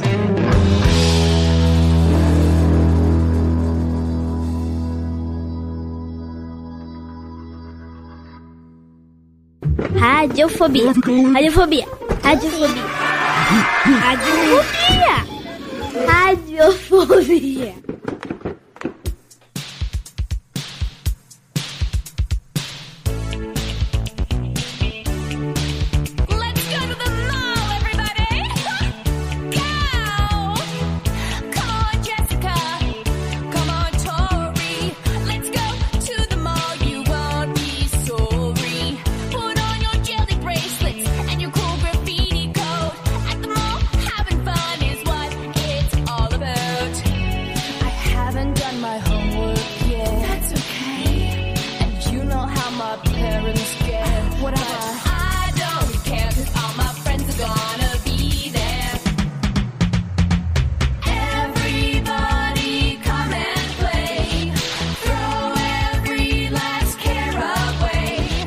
Let's go to the mall, todo mundo! É, vamos todo mundo pro Shopping Cities! Estamos de volta com o Rádio Inclusive- Fala aí. Inclusive, Colby Smulders, que eu não sei falar o nome da atriz, eu Smulders, sim. seja isso. Colby Smulders. Ela postou no Instagram dela, acho que semana passada, Let's ela stay, tocando essa let's música. stay in the house, né? É, Let's Stay in the House. Let's Muito stay in the house. né? Eu só, só saindo do contexto, quando vocês viram Vingadores e viram ela, vocês ficaram. tipo, Eita porra, velho. Ah, Robin, com certeza. Pra Robin mim foi o contrário.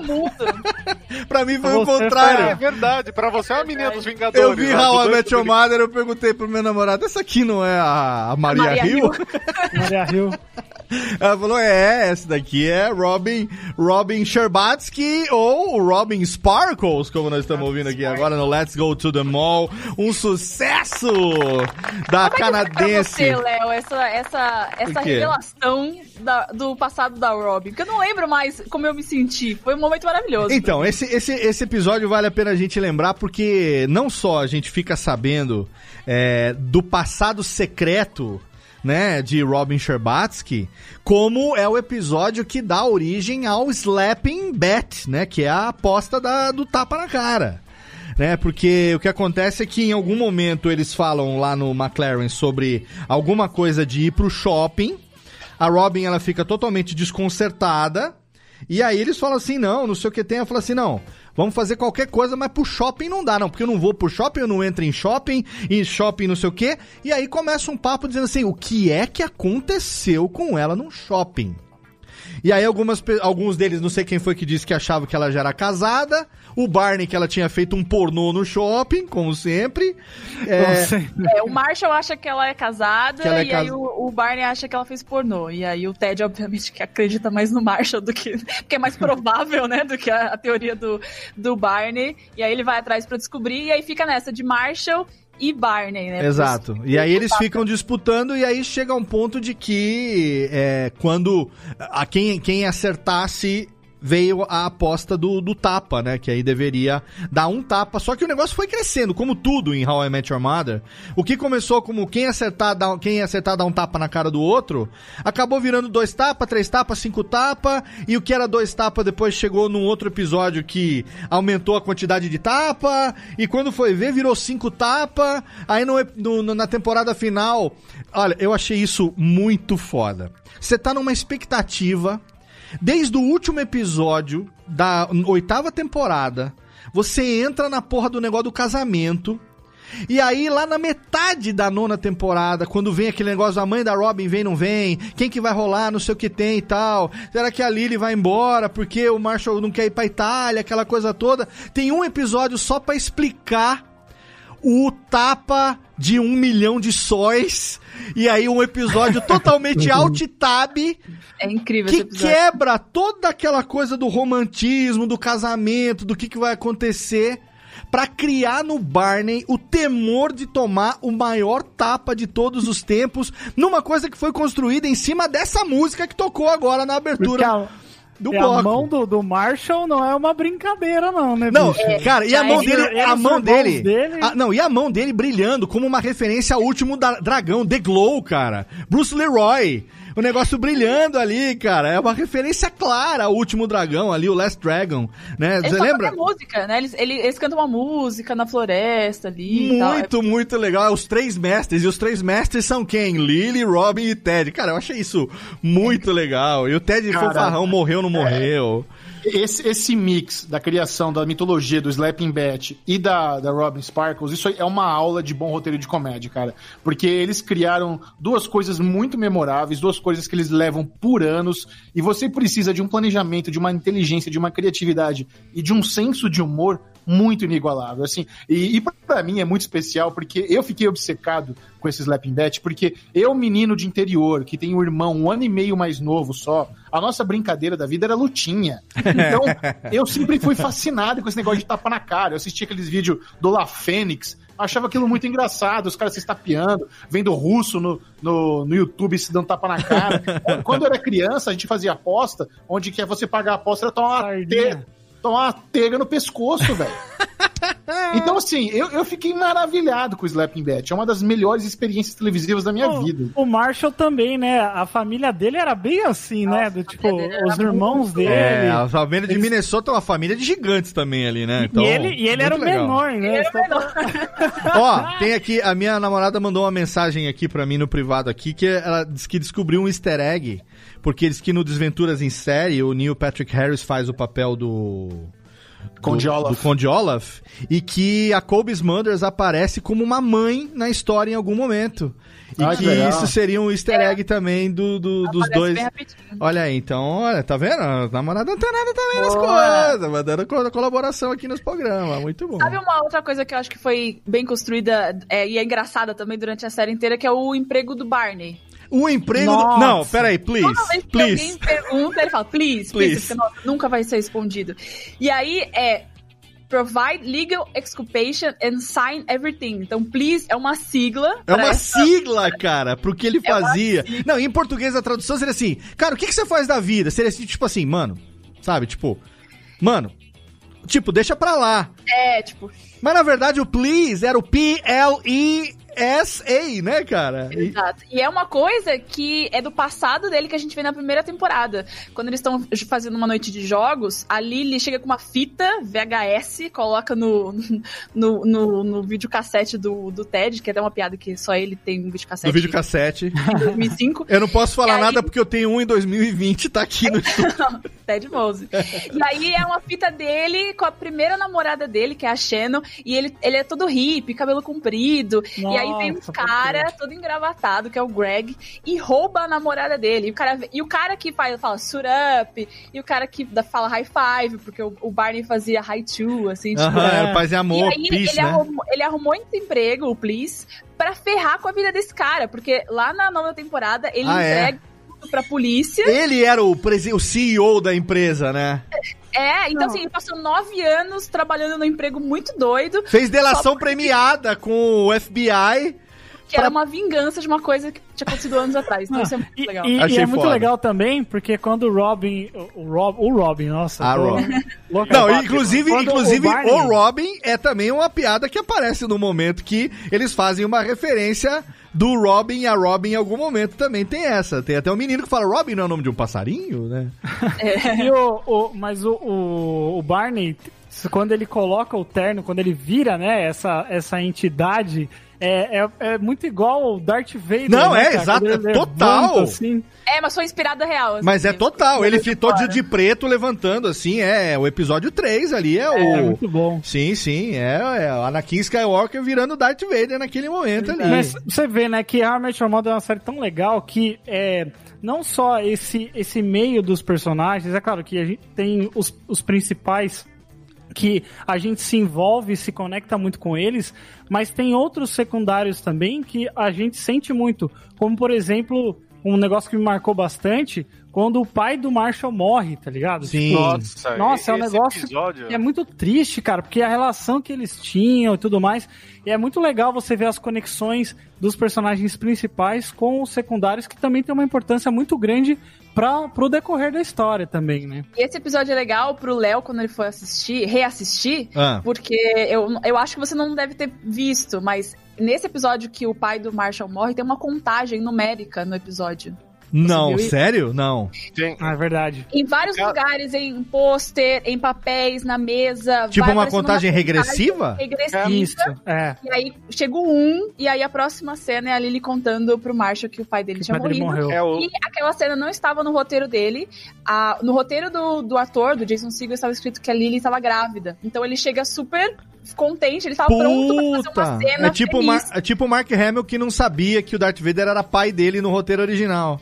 E aí eles fizeram. Aí quando ela fala que o pai morreu, a reação dele é tipo. É aquela reação dele real, assim. Ele não ensaiou aquilo. Caralho! É, é muito legal porque ela chega no táxi 01, né? E E- é. é. legal assim, o, o lance do How I Met Your Mother é que depende da época da vida que você tá, ele tem um sentido, né? Porque eu tinha visto isso ah, antes de 2014 e em 2014 eu perdi meu avô, né? Então foi a perca mais próxima que eu tive de um pai. Meu pai ainda tá vivo, meu avô era meu segundo pai. E aí, depois que o Léo falou que a gente ia gravar, eu falei, vou repetir alguns episódios, né? E esse eu fiz questão de ver, e puta que pariu, ele, ele me pegou tão feio, assim, tão feio, porque é muito bonito, assim, tem o episódio que ele morre, Sim. que é um episódio teoricamente leve até, né? Que é ele tá fazendo o exame pra saber se ele e a Lily podem engravidar, tem até a conversa com ele. Só que no outro é das últimas palavras, né? Então fica todo mundo lembrando, ah, quais foram as últimas palavras ah, que, do- que o pai deixou, Sim. né? E aí o pessoal começa a falar, puta, qual foi as que eu falei com meu pai hoje? Tanto que termina o episódio, o Ted ligando pro pai dele, a Lily ligando pro pai dela, que ao decorrer da série ele também é um personagem que aparece sempre fazendo cagada, não sei o que lá. E isso faz o Barney querer conhecer o pai. Então é muito legal porque eu assisti a série recém-casado, né? Novo, começo de carreira e com meu avô vivo. E quando eu comecei a reassistir pra gravar aqui com vocês tudo, puta, fez um sentido totalmente diferente, cara. Assim, e hoje até jantando, eu falei pra ele, eu falei, Lina, a gente vai ter que assistir de novo desde o começo, cara, porque puta, É. me, me reacendeu um negócio de, puta, eu preciso ver isso daí. que é, é tipo aquele amigo que você fica sem ver, sabe, dois, três anos, mas quando você vê é, é a mesma coisa, a mesma broderagem, cara. né? E, é, e é legal como eu, eu- eu gosto muito também como How I Met Your Mother usa metáforas pra falar de assuntos muito importantes, né? Hum. É, como, por exemplo, quando eles falam assim, olha, sempre que a gente conhece alguém, é, a gente carrega uma bagagem, né? E aí as pessoas vêm com... E aí A na cena aparece uma puta mala gigantesca, com, tipo, problemas com os pais, ou problemas com relacionamentos anteriores. E, e todo mundo traz a sua bagagem junto para aquele relacionamento, para que os dois carreguem as suas bagagens juntos, né? Que vocês se unam e, e conversem sobre aquilo. E é muito legal como eles usam essas metáforas para falar de assuntos que é, é, são, são importantes, né? E que às vezes a gente não, não para pra, pra pensar, pra analisar é, so- sobre eles, assim.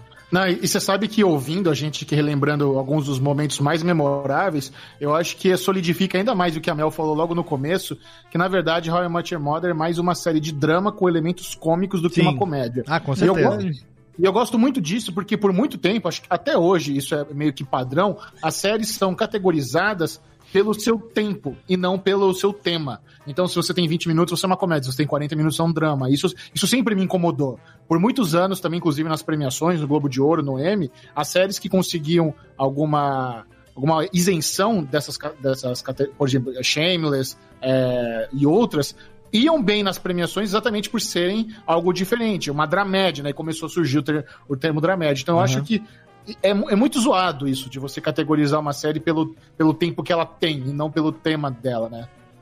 Ô, ô, Mel, tem, tem uma coisa que eu- eu- você colocou aqui na pauta que me deixou com uma pulguinha atrás da orelha. Que é. Qual é o real acontecimento que resulta no encontro do Ted com a Ah, Tracy? foi o que eu expliquei da, do, do Gael, que aí ele faz a tatuagem, que Ah, aí tá. Ah, essa ligação das, das, das coisas. Isso, isso, Bom, isso. tudo bem. Então, então tá. Então agora eu vou te fazer uma outra pergunta. Pelo amor de Deus. Hum. Técnica, reverbe pra mim aqui, por favor. Como é que aquele abacaxi aparece no quarto do Ted? Que eu não sei, eu não fui pesquisar, eu esper- estou esperando uma fonte fidedigna pra me explicar. Porque assim, a do, bo- a do bode. a- tira a reverb, Tênis. A do, a do bode, a bode ou barra cabra, não sei. É muito legal porque acontece o seguinte: ele tá contando a história e fala assim: ah, porque ele caiu o bode. Aí chega no final e fala assim: não, eu acho que eu me confundi. Isso não foi nesse ano, foi no outro ano. E aí no outro ano aparece a porra do bode. Quer dizer, ele tava contando a história do bode com um ano de antecedência. Mas o abacaxi tava lá na porra do quarto. E acaba Essa- a série Esse episódio é incrível, né, do abacaxi. do abacaxi. Acaba. Gente, e o abacaxi? Você quer, você quer, você quer dar algum chute antes de eu falar? Você tem alguma ideia? Ah, Eu não tenho a menor ideia do que aconteceu com esse abacaxi. De como que esse abacaxi. Vale contextualizar aqui pro ouvinte que eventualmente não sabe do que que se trata, né? O que, o- é uma noite de Halloween, não é isso? Não era no Halloween? Hum, não, ah, não. não é no Halloween. O Halloween Eles era tão- da cabra. É, eles estão no bar e a Robin vai sair com o cara, vai num date. Aí o Ted fica chateado tal. Primeira temporada, né? E aí é, o Cole, o cara do bar, vem com uns drinks vermelhos, esquisitos, parece uma coisa satânica, assim. E aí o- eles. A Lily, o Marshall e o Barney convencem o Ted a encher a cara e fazer coisas no impulso, porque o Ted fica sempre pensando e tal. Ele enche a cara, começa a cantar no bar, e aí ele começa a ligar pra Robin, falando, ai, Robin, falando coisas totalmente sem sentido. Aham. E aí, no outro dia, ele acorda com uma mulher na cama, ela tá de costas, cabelo castanho, parece a Rob, e do lado dele tem um abacaxi. E aí, con- conforme o episódio vai passando, ele vai fazendo um flashback do que aconteceu. Sim. E, obviamente, que não era Robin, mas sobrou lá um abacaxi, e aí no final do episódio eles comem o abacaxi, porque ninguém sabe. E aí é muito engraçado porque o Marshall, tipo, tá todo mundo super sério, assim, e aí o Marshall fala, mas é o abacaxi! E aí, fica, desculpa, desculpa, eu tô muito fixado no abacaxi. E aí, é, a história do abacaxi é a seguinte: numa dessas bebedeiras do Ted, porque assim, o Ted bebe, vai pra casa, foge de casa, vai beber de novo, ele faz isso umas duas vezes. É. Numa dessas bebedeiras, ele sai pra rua e aí ele começa a andar. E aí ele chega numa mansão, que é de um personagem muito querido por alguns, que é o capitão. Ah, ele, pô, abacaxi depois. tem a ver com o capitão? Abacaxi é um símbolo, uma coisa meio marítima, assim, que é de. não é simpatia, a palavra assim, sabe? Tipo de. De bom agouro, né? De, de... É, de tipo assim, ó, é, de, aju de ajuda. Traz sorte, traz sorte, prosperidade e tal. E ele deixava um abacaxi real, um abacaxi de verdade, na porta da, da mansão dele sempre. Sim, aí é uma, tem super, cena- uma superstição marítima, né? Exatamente. E aí o, o Ted vai, rouba o abacaxi do capitão e traz pra casa. Mas isso então da época que ele já tava com a. a, a- a tinha conhecido a menina lá da. não, não, ele não conhecia o capitão ainda. Ah, não tinha nada a ver ainda? Ele simplesmente passou. Mas, tá, mas, rua, mas, a- mas aonde, mas aonde que conta essa, essa história? Que momento nenhum? Tem Hã? um vídeo no YouTube que tá nos, nos extras do DVD. Ah, nos extras do DVD. Porque ele meio que tipo, a- toca a campainha, sai correndo e rouba abacaxi. Aí o capitão abre a porta e tipo, pois não? Nossa. E aí o abacaxi sumiu, assim. Ah, que, que- um personagem que seria introduzido temporadas depois. Exato. Por conta do, do, do relacionamento dele com a, a, a mulher do Capitão, a Zoe, né? Que era a ambientalista, né? A. é, Ativista. Ativista, exatamente. Ativista ambiental e tudo que não queria que derrubasse o, o prédio por causa da porra da cabeça do leão. É também uma outra história excelente aquela, Ela é, né? muito, ela é muito chata, eu não gosto dela. Agora, gente, olha só, a gente não pode deixar de falar aqui de algumas coisas que eu acho que foram levantadas, inclusive na abertura. É, e eu não posso deixar de, da gente terminar depois, é, tá longe do fim ainda, mas é, vamos falar de Marshall e Lily, né? Vamos falar de Marshall Melhor e... casal. Vamos falar de Marshall e Lily, porque é casal ideal, é, é- é sonho, sonho de relacionamento. É um, é um o que negócio. que é, hein? a conchinha invertida, Léo. Conchinha invertida, coisa melhor que tem. Eu vou te falar um negócio. Ao longo das nove temporadas, a, a minha namorada fala pra mim, a Lily, melhor personagem, eu me identifico muito com ela e tal. Eu, bacaníssima. Ao longo das nove temporadas, teve momentos que eu queria matar a Lily, eu queria trucidar, que eu achava que realmente ela tava sendo uma puta de uma canalha em alguns momentos. Manipuladora do cacete. Mas aí você começa a perceber a motivação dela. O que que leva ela a fazer a ter aquelas atitudes, né? E todo momento ela estava sempre pensando no grupo, no todo, na união dos amigos. Até o final a gente percebe isso, né? É, qu- qual é a percepção de vocês? Não só da, da... bom, o Marshall né, é aquele o bonachão, o, o, o bobão, o brincalhão, o criador de trocadalho, o inventor de jogos, né? O, é um bobão. Acho que eles se combinam muito bem. E assim, sem malícia, né? Porque eles se dão muito bem de uma forma é, é, genuína, né? Eles são melhores amigos, né? Melhores Ô, amigos. Mel, mas eu, eu- eu queria levantar um questionamento pra Mel. Marshall e Lily, é, eles são melhores do que Chandler e Mônica? Eu acho que são. Óbvio. Eu acho que são.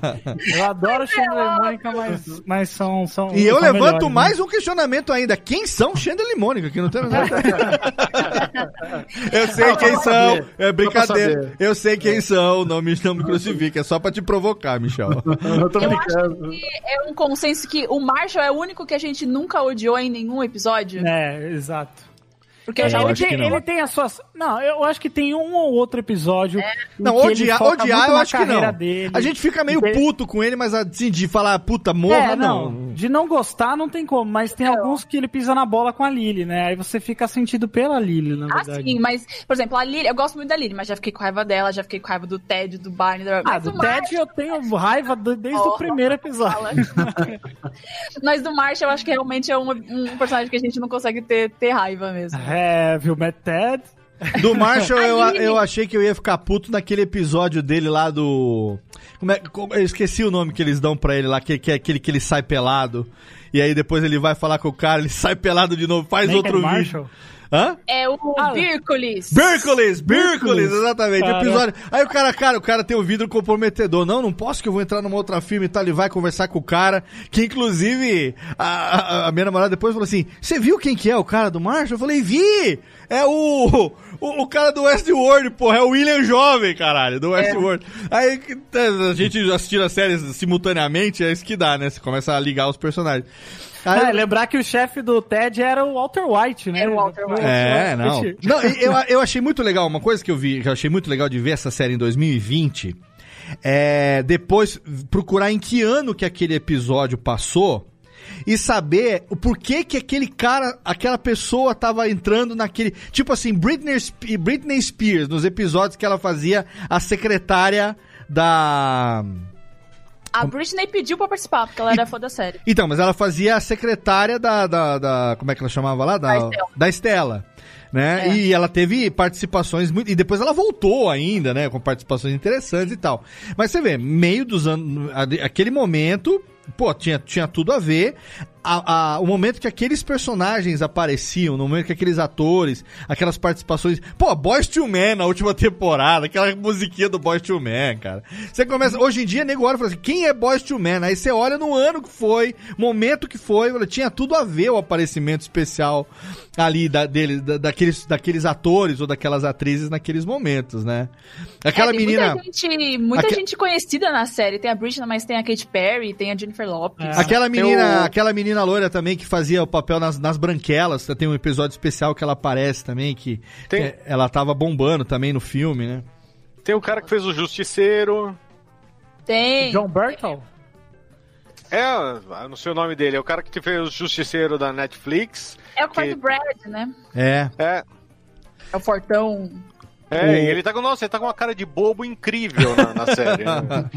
sim, sim. Mas é, você tava falando do perso- dos personagens, né, Léo, do Marshall Lily, mas Sim. é o, outro personagem que ele é um- muito icônico é o Barney Stinson. Não, o né? Barney, cara, não. E o não- cara é tem que muito falar. foda. Eu, eu- eu- de vez em quando eu ve, a gente vê vídeos assim rolando na timeline do Twitter. É, tem um que é muito legal quando as cantadas dele, né? Ele é um cara que ele assim, ele é muito machista, mas é, o personagem dele é uma crítica, né? É meio que tipo Michael Scott em The Office. Você vê aquilo e você ri pelo absurdo, mas você entende a crítica por trás disso, né? E o, e o, o Barney, ele tem aquela, aquela vez que ele, ele canta uma mulher que ele contrata, tipo assim, é, é, médicos para médicos, ele fala, nossa, você está bem? ele senta a mulher no, na mesa, você está bem? Aí, ah, o que que aconteceu? Traga o médico, traga o médico. Aí começa a mexer, não, porque como você não se machucou de cair do céu, né? Tipo, cara, Ele é fez essa muito bom. com presente de aniversário pro Ted no bar. Todo É, mundo batendo nossa, palma, fantástico. né? Não, é, muito Demora bom. muito tempo, né, a cantada. É muito bom. Eu- você vê a questão de referência, né? Quando eu comecei a ver How I Met Your Mother, eu perguntei pra minha namorada, falei, esse não é o Neil Patrick Harris? Assim, é. Falei, pô, eu lembro dele jovem no, no Dog Hauser. Depois eu vi ele no Desventuras em Série apresentando o Oscar, né? Aí esse, na última semana que eu tava vendo, o meu filho de 7 anos, o Lorenzo, colou e falou assim, papai, o que você tá vendo? Eu falei, eu tô vendo aqui uma série. Esse não é o, aquele cara dos Smurfs? Dos Smurfs. Você vê a, a- a referência da onde que veio, eu já vi ele nos Smurfs. As referências da onde veio. E quem viu ele no Oscar, quem viu ele em Desventuras em, Ste- em série, já tinha a referência dele ser o Barney de How I Met Your Mother. A referência que eu só fui ter agora. É engraçado, Léo. É tão engraçado isso de dar a referência, porque quando eu- eu fui ver Your Mother em 2014, aí uma vez eu fiz um, um post, compartilhei uma coisa que era do Barney. Aí um cara veio e comentou assim, nossa, é o Barney. Daí eu pensei assim, nossa, mas será que era o cara que se vestia naquela roupa do dinossauro? Porque eu nunca tinha assistido, sabe? Então, Nossa, a minha longe. referência de Barney era amo você. Nossa, Não, foi longe, o- foi longe. O, o Neil Patrick Harris, assim, é disparado o grande artista da série, né? Ah, ele, ele é um é. cara que Ele é não foda. só tem, um- tem um, um texto mais absurdo da, da série, mas ele é muito talentoso. E uma coisa de ele- Broadway, né? De cantar, de Ele performance, Eu ia né? Tony, falar, né? Ele apresentou o Tony, é o cara que não apenas atua, mas ele sapateia, dança, canta, tudo. É o pacote completo, o homem. É, ele é incrível. Eu falei do Ele- Oscar, mas foi o Oscar. Ele chegou a ser host do Oscar um ano, não foi? Não me lembro. Acho Não, que. não foi no Oscar, não? Não me lembro se Foi foi o uma das Oscar. Que ele apresentou de cueca, não foi? Não, ele eu acho que ele cueca? foi. Não foi, se foi o Oscar, foi o, sei lá, o Best Choice. Talvez do Globo. não sei, do... do Golden Globe, é, mas ele foi É o muito- host de um dos É um muito dos- bom. É muito bom quando ele vai atrás do pai dele também, né? E aí ele acha que o pai dele é um apresentador de TV, eu que a amo. mãe dele assistia. Aí, ele, aí tem o irmão dele também, que era o irmão adotivo, né? É muito, muito legal. Não, cara. ele foi, É, ele é- foi sim, Não, ele não foi, é irmão ó. adotivo, né? ele é irmão da mesma mãe, só são Ah, pais sim, diferentes. sim. Aqui a, acabei de googlar aqui, ele foi o host do Oscar em 2015. Confirmado. 2015. Aí, ó. Que foi o, E ano, foi o ano seguinte do Ele término ficou da série. até. Ficou, não, né, ficou de cueca, não sem cueca. É, quer de dizer, de cueca. Sem roupa, de cueca. Essa questão de referências eu acho legal agora, por exemplo, que todo mundo já viu e aí a gente vê outras coisas mais pra frente, né? Porque a gente tá falando de coisas passadas. Eu tava vendo a série que o Jason Segel, que é o Marshall, acabou de produzir pra Amazon. E ele, ele atua e ele criou também. E aí, no primeiro ou segundo Qual é? episódio. Qual é? Ai, desculpa, chama. É... Dispatches Dispatches from elsewhere. Elsewhere. Isso. Obrigado. Dispatched, dispatched from elsewhere, é isso? Isso, despachos de outro lugar em Outro lugar, português. ok. E ele criou, ele escreveu, tudo bem que é baseado numa outra obra, mas o segundo episódio tem o pé grande. E ele, ele interage com o pé grande. Nossa! Eu gritei aqui em casa, eu dei um mortal pra trás. Eu falei, o Marshall com o pé grande. Ele tá muito Marshall nessa série, né, Mel? Eu achei ele super Marshall. Né?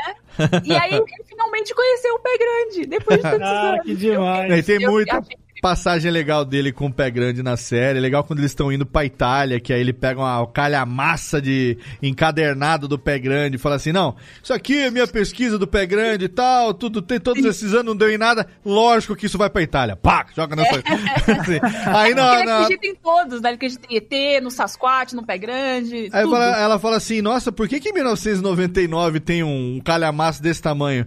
É porque a gente tava aí na esperando o, bug do milênio e todo mundo se desconectou e eu, eu conheci a verdade. Ô, ô, Mel, você tava na, na CCXP que o Neil Patrick Harris veio pra promover o o Desventuras em Série? Eu vi o Neil Patrick Harry. Eu... É, então, isso que eu ia falar, cara, foi, foi muito legal ver ele pessoalmente É. e ver o carisma dele, sabe, de perto. Ver como ele. Do... e quando ele tava na sala de imprensa fazendo a coletiva, ele tem um domínio, ele tem um. ele sabe o que é fazer, sei lá, um dia não sei se tinha 100 pessoas, mas todo mundo dá risada e fazer piada, interagir, Ah, olhar no legal. olho, ser atencioso. O cara é um baita artista. Só que ele não, não permite perguntas de How I Met Your Mother. É, porque ele sabe que vai dominar o negócio. É, eu fui com eu fui com o Jovem Nerd, inclusive, no hotel, fazer entrevista com ele. E é, a, a- a Netflix falou: não faz pergunta de How I Met Your Mother, porque ele não responde. Ah, mas é, É compreensível. É, ele não fala de How I Met Your É Mother. que nem o Juninho Bill que não fala do trem da alegria? Que porra é essa? Eu acho Não, que mas- mas... porque o personagem Ótima dele é o comparação. personagem, o personagem Tá dele é nível. mais tem críticas né, na série. Então, Não, mas eu- isso, isso aí é padrão, né, em Junket. Você fala com o cara sobre o, o negócio que ele tá divulgando. Porque senão aí. Ah, não, se você sim, falar é. de vida pessoal, falar de trabalhos passados, aí Mas divaga. é, ele, ele não fala nem em rede social, por exemplo. O Josh Rednor postou uma coisa de bastidores agora recentemente na quarentena. A Colby fez aquela. A música, é. Mas ele não fala, acho que é justamente porque o personagem dele é muito, entre aspas, problemático, pra, principalmente pra hoje em dia, que todo mundo é cancelado Sim. por qualquer coisa, sabe? É, Então, a gente tem só que ver o momento. é, A gente tem que ver o É. momento também que tá acontecendo, que, Exato. né, na, na, na- naquela, naquela década, vamos chamar, vai, naqueles nove anos ali, 2005 a 2014, ou, essa coisa do politicamente correto. E assim, muita gente É. mudou de valores e com certeza se essa série fosse roteirizada hoje, ela seria roteirizada de uma maneira totalmente diferente. Então ali existe, né, é, misoginia, machismo, uma série de coisas ali que com certeza a gente tem que assistir levando em conta a época que aquilo foi realmente roteirizado e foi veiculado. né? É, isso acontece até em é, gente, é, jovens hoje em dia assistindo Friends, né? Tipo, nossa, assisti Friends e tem, tem um monte de Não, é uma piada não, machista. qualquer é. coisa. Se for ver Trapalhões hoje, puta, vai tudo pra total, cadeia. lógico. É. É, então a gente já falou sobre isso em vários outros momentos, mas, é, enfim. é, o, o- Ô, ô, Mel, de- deixa, eu- Léo, deixa eu perguntar um negócio pra Claro. Mel, porque ela tava falando, né, sobre esse lance de Friends e How I Met Your Mother, né, serem parecidos, né?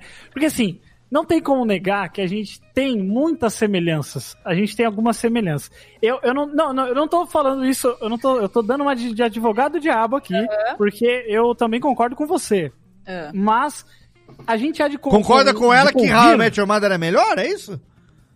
Eu não. Não, melhor que Friends, não sei. Eles são bons, mas por motivos diferentes. É. São bons por motivos diferentes. Mas é um negócio de, Diz então. de comparações. É. Se você é advogado do diabo, eu sou advogado Desculpa. do capeta, mano. É, é porque, é porque tem algumas semelhanças, por exemplo. grupo né, de amigos a- que se É, reúne. não, não, sim, sim, total. Mas, por exemplo, tem, temos ali a questão do emprego do Marshall. Do, do Marshall, não, do Barney. Que tem até o, o- o Chandler, a mesma coisa. Às vezes as pessoas falam, por que, que ele trabalha mesmo? Tipo, as pessoas esquecem com o que, que ele trabalhava. As pessoas não entendiam o que Chandler fazia, né? Sim, sim. Mas é, é, assim, você vê é, é, esse, esse tipo de, de, de coisa que é parecida. Eu acredito sim que, que ele tenha bebido da fonte também, por ser um formato em que a gente se identifica muito, né? Se você pegar cada personagem, você tem ali o, o, o Joey, que é meio que o Barney também, né? Um cara mulherengo e tal. How Você you tem ali- doing? Você tem. É, você tem, então. Ah, eu sei alguma coisa de parecidos. Friends. Pra não dizer que eu não sei nada, eu sei alguma coisa de Friends. How you doing? É, então. Pois não, é. eu acho que com certeza tem semelhança, sim. É, mas, cara, pra mim é nitidamente muito diferente. A Você semelhança acaba nisso, é uma melhor? série de TV, ponto. É isso aí que acaba a semelhança. É, porque assim, ah, Seinfeld, Seinfeld também eram amigos, aí o- Claro. o Seinfeld pode ser ali meio que o Chandler, que é o engraçado, que, que era o Barney, enfim. né? Michel Aroca tá com a cara de hum, mais ou menos, mais ou Mas você acha menos. melhor? Você acha melhor que Friends? Eu, Eu? eu acho. Ah, Eu eu acho. Michel. Não, eu não, eu, eu, eu sou, eu sou Friends. Friends é a série da minha vida, mas não- é, é que essa briguinha eu acho divertida. quando, a gente foi gra- quando a gente foi gravar o vídeo lá no Amo Séries, o tom não foi de ah, quem, quem manja mais, foi de, de sacanagem, foi de brincadeira. Tanto que um dos vídeos mais assistidos lá do Amo Série é esse, porque a gente se divertiu pra caramba. Então eu acho válido. Eu, eu, eu série é maníaco, então você quer defender sua série até a morte, você tá falando com a pessoa Claro, séria. é então verdade. eu super apoia. Ó, minha namorada acabou de mandar no, meu, no grupo aqui o, a cena do incidente da, do abacaxi. Cara, você não te mandei antes porque você ia ignorar, agora eu te mando. é, porque eu não queria tomar spoiler, tá certo, né? Exato. Mas assiste que você vai gostar, é bem legal. Não, não, vou assistir, vou assistir. Obrigado, meu amor, tá, além de tá participando aqui, tá ouvindo o programa, tá participando aqui, mandar um...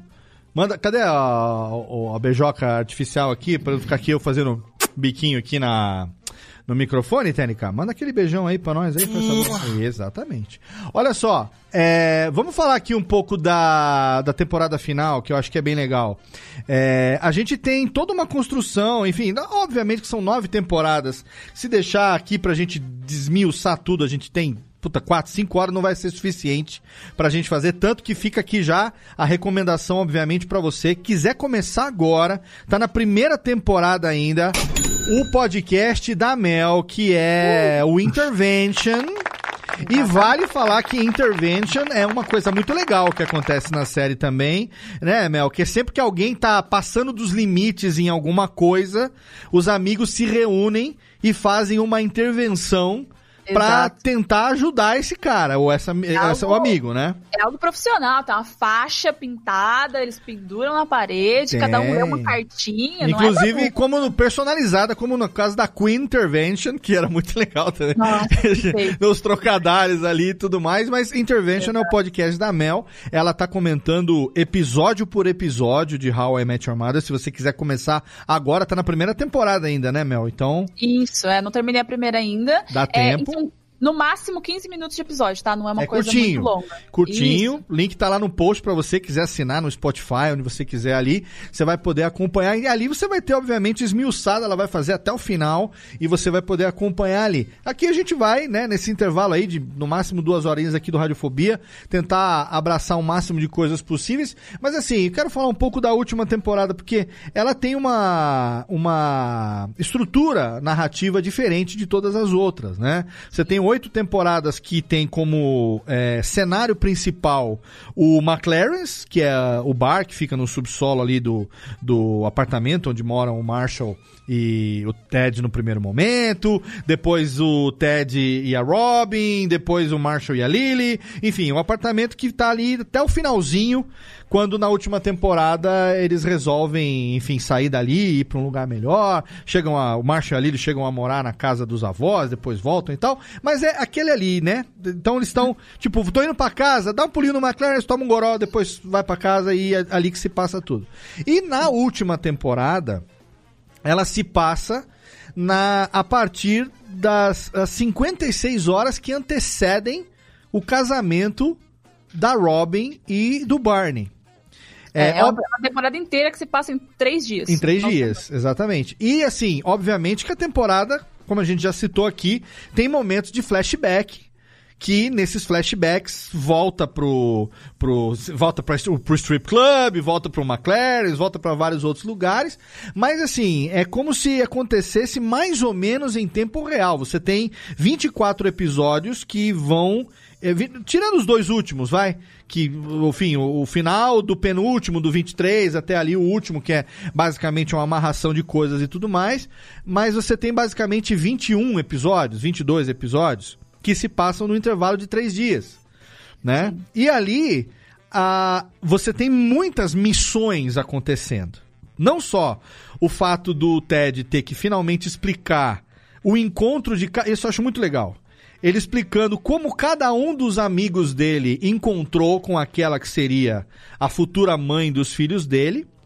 Como você vê a construção daquilo que acaba se tornando a conclusão de nove anos de série né? O, o quanto pra vocês, é a pergunta especialmente direcionada pra Mel e pro Michel e depois pros meninos também. O quanto pra vocês essa última temporada foi coerente e, e bem construída e entregou aquilo que como fã você gostaria que ela entregasse?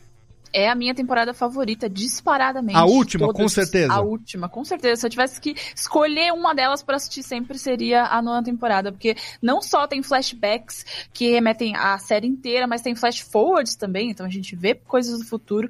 A gente vê o fechamento de vários personagens secundários. Então a gente vê o Gary Blauman, o que acontece com ele. A Blá Blá, a gente descobre o nome A blá dela. blá, é. Inclusive tem um episódio, né? Tem um, um dos últimos episódios que é exatamente isso, meio que amarrando destinos de personagens, né? Sim. Naquela coisa do Gary Bauman mesmo e, e o que, que aconteceu com cada um deles. É legal isso, né? É, então, com a Zoe, porque eram personagens que ficaram pra trás, mas tá, o que aconteceu com cada E um é legal deles, então, mostrar eles, tipo, no estacionamento da. do. do, do- como é que chama lá? Da, da casa de festa, né? Isso, tipo, é. a câmera vai virando como se fosse mini sets, assim. Eu lembro que o. Como é que chama lá o cara do, do Lost lá, que, partic- que, que faz a participação? É, que tem um episódio que é só focado nele, o gordão do Lost lá, que. Ah, o Hurley! O Hurley, que, que, que- qual é o personagem que ele faz que ele vira aquela coisa da maldição e tal? É o Blitz. Quando ele aparece, é, né? Ele, Isso, ele Blitz. tá jogando, ele tá numa numa num caça-níqueis no meio do estacionamento, assim.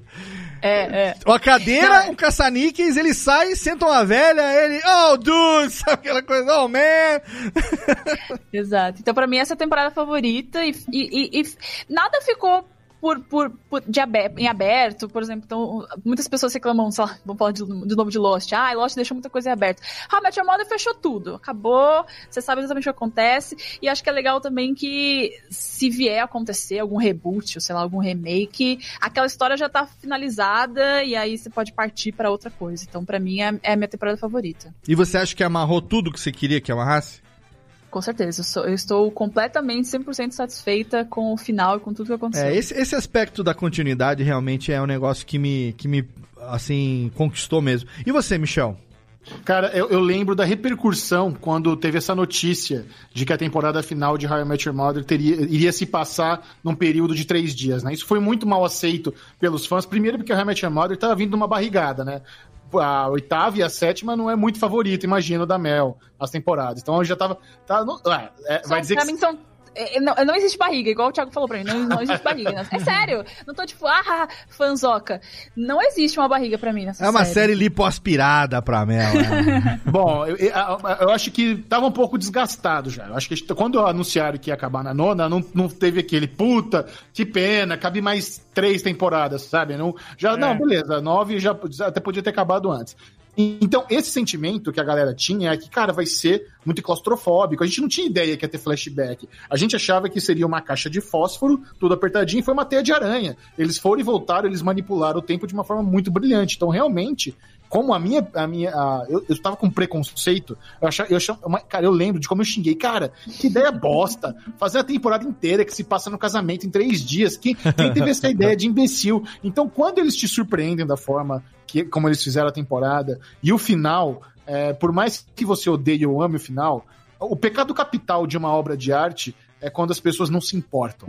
Se te causou algum tipo de emoção, seja um filme, É uma, uma pintura, é, uma, uma estátua, uma série, ela precisa te causar uma emoção. Sim. E o, fin- e o final que eles usaram pra série ele, ele é muito chocante, ele é muito emocionante. Por outro lado, o final alternativo, eu acho ele perfeito também. Eu acho que se eu fosse o dono da série, eu deixava o final alternativo, que ele é mais seguro. A série não ia ter hate nenhum, a série ia ser aquele negócio que pra sempre a galera, ah, o final é perfeito, redondinho e tudo mais. É um, eu, eu, eu até revi o final alternativo antes de a gente gravar de Aham, novo. aham. E, ele, e ele arrepia, ele é bonitinho, ele é redondinho. Sim. Só que o final alternativo, ele é que nem o Ted, ele é romântico. É, o, isso final, o final real é como a série é, como a- é- é dramática. Então é muito mais coerente da forma como foi. É, eu acho que talvez um, um risco tenha sido sequer você divulgar uma alternativa, porque fica aquela Exatamente, coisa do livro, né? e agora você decide, sabe? Se, se você quer abrir a tumba da múmia, vá para a página 12, se não quiser, vá para a 14. Léo, pessoal, Léo, o pessoal no chat tá perguntando qual que é o final alternativo. Fala aí, pessoal. Ah, a gente não falou. Ah, é então, assim, no, no final final, o que acontece? Na verdade, assim, não é o final final, né? Porque a gente fica sabendo ao longo de toda a, no- a nona temporada que o, o Ted conheceu a Mother, a Tracy, a mãe dos filhos dele. É, a gente vai sabendo como isso aconteceu ao longo da temporada toda. Eles ficaram juntos efetivamente por 16 anos, tiveram dois filhos e em algum momento, em 2024, a série se passa, tipo, ele contando para os filhos em 2030. Em 2024, ela morre de uma doença que não é revelada, mas fica claro que ela morre. E ah, ele tá no último momento do último episódio, meio que pegando a benção dos filhos pra ir lá e declarar o amor dele pela Robin, que já tinha se separado do Barney e tava sozinha com os cachorros. E ele aparece lá com a, a Blue French Horns, lá com a, trom, a tro- trombeta, trompete, trompete. É, a, Trompa. A trompa, a trompa Trompa. azul francesa lá. E acaba nessa cena dele oferecendo pra ela, mostrando e tal, não sei o quê. No final alternativo, mostra uma construção aonde ele não fica com a Robin em momento nenhum. É Uma construção verdade, fechada. antes, né? Tipo, É uma construção fechada. Na verdade, tem uma parte desse finalzinho alternativo. Vou deixar o link do vídeo no YouTube pra quem quiser ver. Mas tem uma parte que, que amarra algumas coisas da vida que ele teria tido com a Tracy, né, o Mel? Que não é que não é mostrada. Quer dizer, é a- é- tem um momento que ele tá saindo do casamento é, mais cedo da, da Robin com o Barney, que ele encontra com ela na estação de trem ali é do, do, do- esqueci o nome, como é? Farhampton. Farhampton. É, e aquilo acontece realmente na, no final final, no final real, mas tem depois toda uma continuidade. E no final alternativo meio que fica ali tem um flashback dos encontros e desencontros. O Bob Saget contando é, o que aconteceu. Encontrei, fiz isso, aconteceu, encontrei com a sua mãe, fiz aquilo, não sei o que, encontrou, não sei o que, dadadadadadá.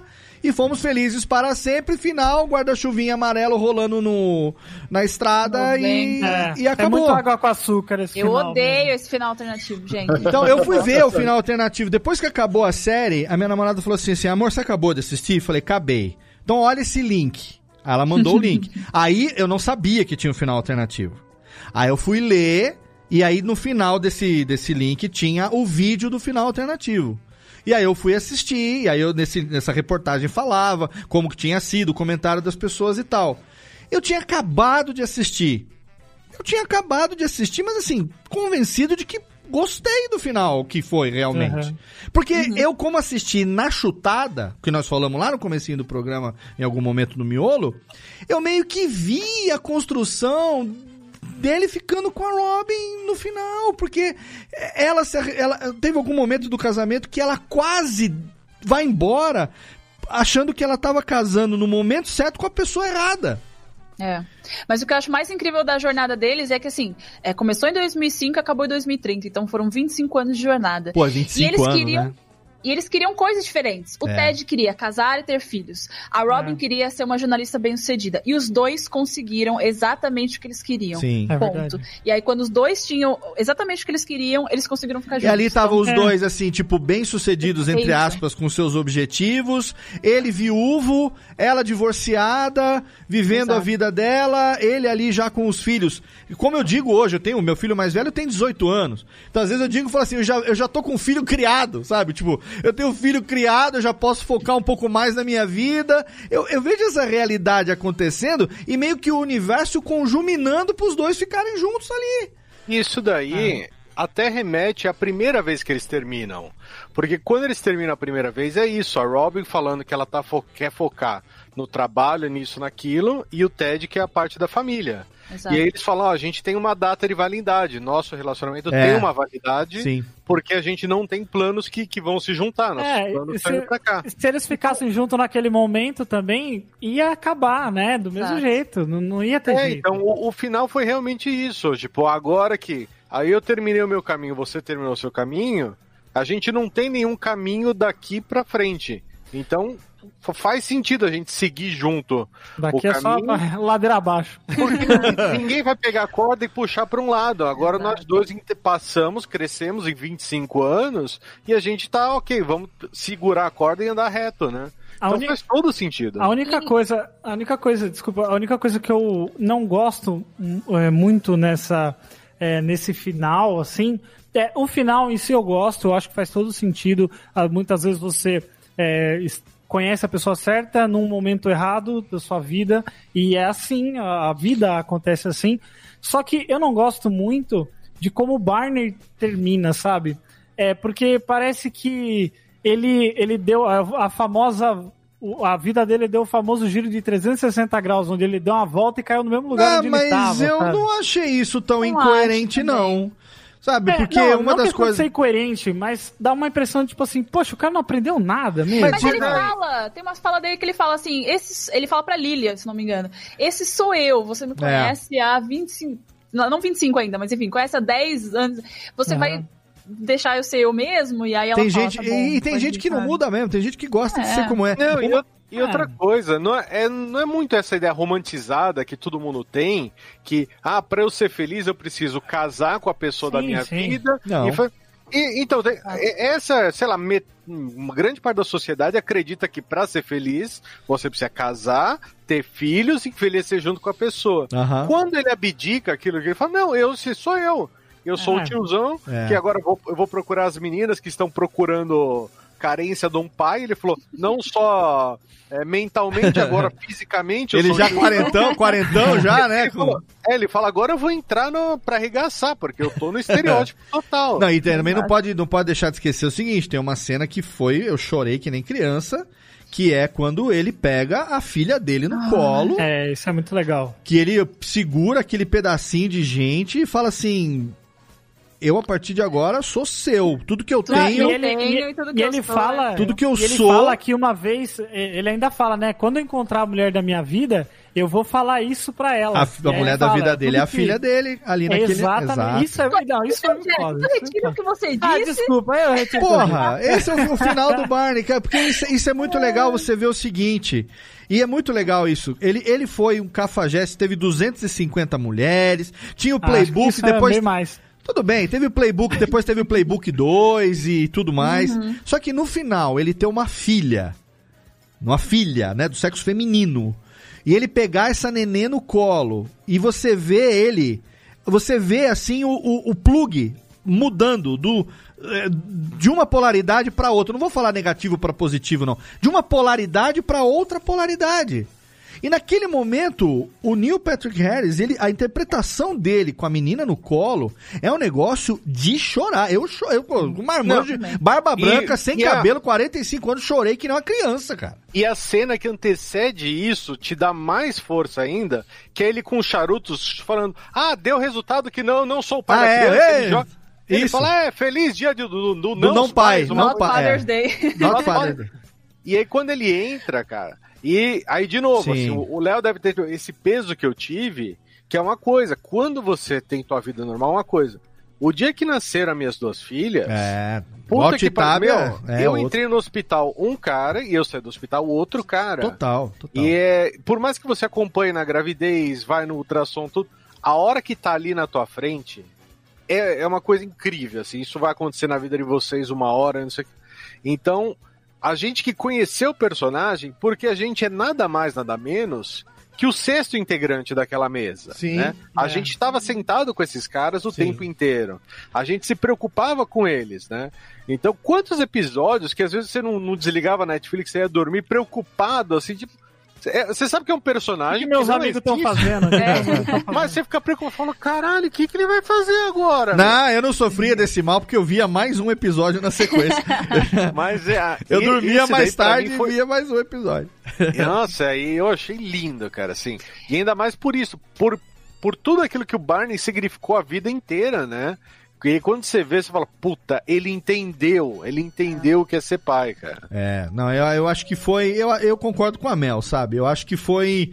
Eu acho que foi impecável. Eu não sei se o momento que eu assisti foi favorável. A, a situação emocional também que eu me encontro nessa coisa toda de né, de estar trancafiado numa casa com três filhos e longe da pessoa que eu amo e que não pode estar comigo nesse momento por conta do distanciamento social e a gente tendo isso como um- mais uma coisa em comum e esse- essa série ser uma série tão humana. Eu acho que a humanidade É. dessa série é algo que realmente me, me cativou. É, poucas séries na vida é, eu, eu diria que eu assistiria mais uma vez, sendo tão longas assim, desde o começo. É, e How I Met Your Mother é uma série que eu acabei de assistir agora, de uma maratona de 10 semanas. Vi nove anos de série, 208 episódios. E eu não vejo a hora de acabar essa porra toda de isolamento, de distanciamento, pra poder encontrar com ela e a gente começar a ver junto e ver de novo. E agora já tendo as mesmas referências, sem eu ficar perguntando, amor, o que, que é isso aqui? Ah, o que, que é? Não, agora eu já sei o que, que é. A gente já vai ter as É, mesmas e- referências. e Isso é muito legal. várias coisinhas que são faladas no episódio. Você fala, nossa, ele falou isso lá na nona temporada, meu Deus. Isso. Isso é muito legal. Isso eu aconteceu, isso aconteceu comigo é, quando eu fiz a maratona de Game of Thrones antes da, oita- da última temporada. Porque eu fiz uma maratona toda, da primeira série. Você vê o tamanho da decepção, como não foi depois. Mas eu fiz uma maratona total da primeira à sétima. E aí eu fui ligando coisas que, que aconteciam depois que você vai, né, fazendo aquela Uhum. coisa. E com How I Met Your Mother, eu não vejo a hora que isso aconteça de você pescar e falar, ah, isso aqui lá na frente acontece assim e tal. E. Ô, Léo. Fala. E, e sabe como assim, é, por mais que assim, é, nós temos idades diferentes, né? Todos nós que estamos aqui. Sim. É, e, e você vê como o Your Mother, ela consegue englobar é, momentos diferentes é, e, e mostrar como, como a, a gente consegue se identificar em cada momento que a gente assiste. Então, tipo assim, eu assisti em 2014, eu vi com uma visão. Talvez eu assistindo hoje, eu vou ter outras, outras Ah, identificações. certamente. Porque é justamente ela é uma série muito humana, né? Sim. E, e os problemas que as pessoas passam são problemas humanos, por mais que são diferentes no sentido de é, questões, mas é, com outras pessoas ou não, mas nós temos os mesmos medos, nós temos as mesmas fraquezas. Então é isso que faz da série ser tão tão bonita e tão e a gente se identificar tanto, né? É, quando é, eu já tinha assistido algumas vezes, aí quando eu fiz 27, que é a idade que o Ted começa a série, aí eu no dia do meu aniversário eu dei play, aí ele começa com 27 e falou, Ah, ok, eu também não. tenho 27, sabe? Melissa, Ai, meu Deus. Melissa, você é um ponto fora da curva, Melissa. gente, ó, se deixar, é claro que a gente fica aqui até amanhã lembrando de coisinhas e falando. É claro que tem muita coisa que a gente não, pô- não teria. Que, que a Mel tá levantando a mão, quer Não, mais alguma já coisa? que a gente tá pra finalizar, eu Tá quero fazer uma pergunta que não tá na pauta, Vamos lá. que todo mundo responda. Vamos lá, Qual é então. a cena favorita de vocês? A cena Nossa. favorita. É, ah, eu é. posso começar com a minha, cara? Vai. Pode. Tem uma que, quando eu preciso rir, eu assisto. Que é no casamento do Marshall, quando ele entra em pânico, ele raspa a própria cabeça. Ah, essa é legal. muito bom. Porque ele raspou É de verdade a merda do cabelo. Sim. E eu chorava de rir. E depois é o Ted tentando convencer o cara a, a ceder a peruca pra ele. Cara, aquele episódio eu acho muito bom. Mas a coragem de raspar a cabeça, pra mim, puta, eu falei, cara, ele se dedicou muito ao papel, cara. Foi muito legal. Né? Boa. Alguém mais tem?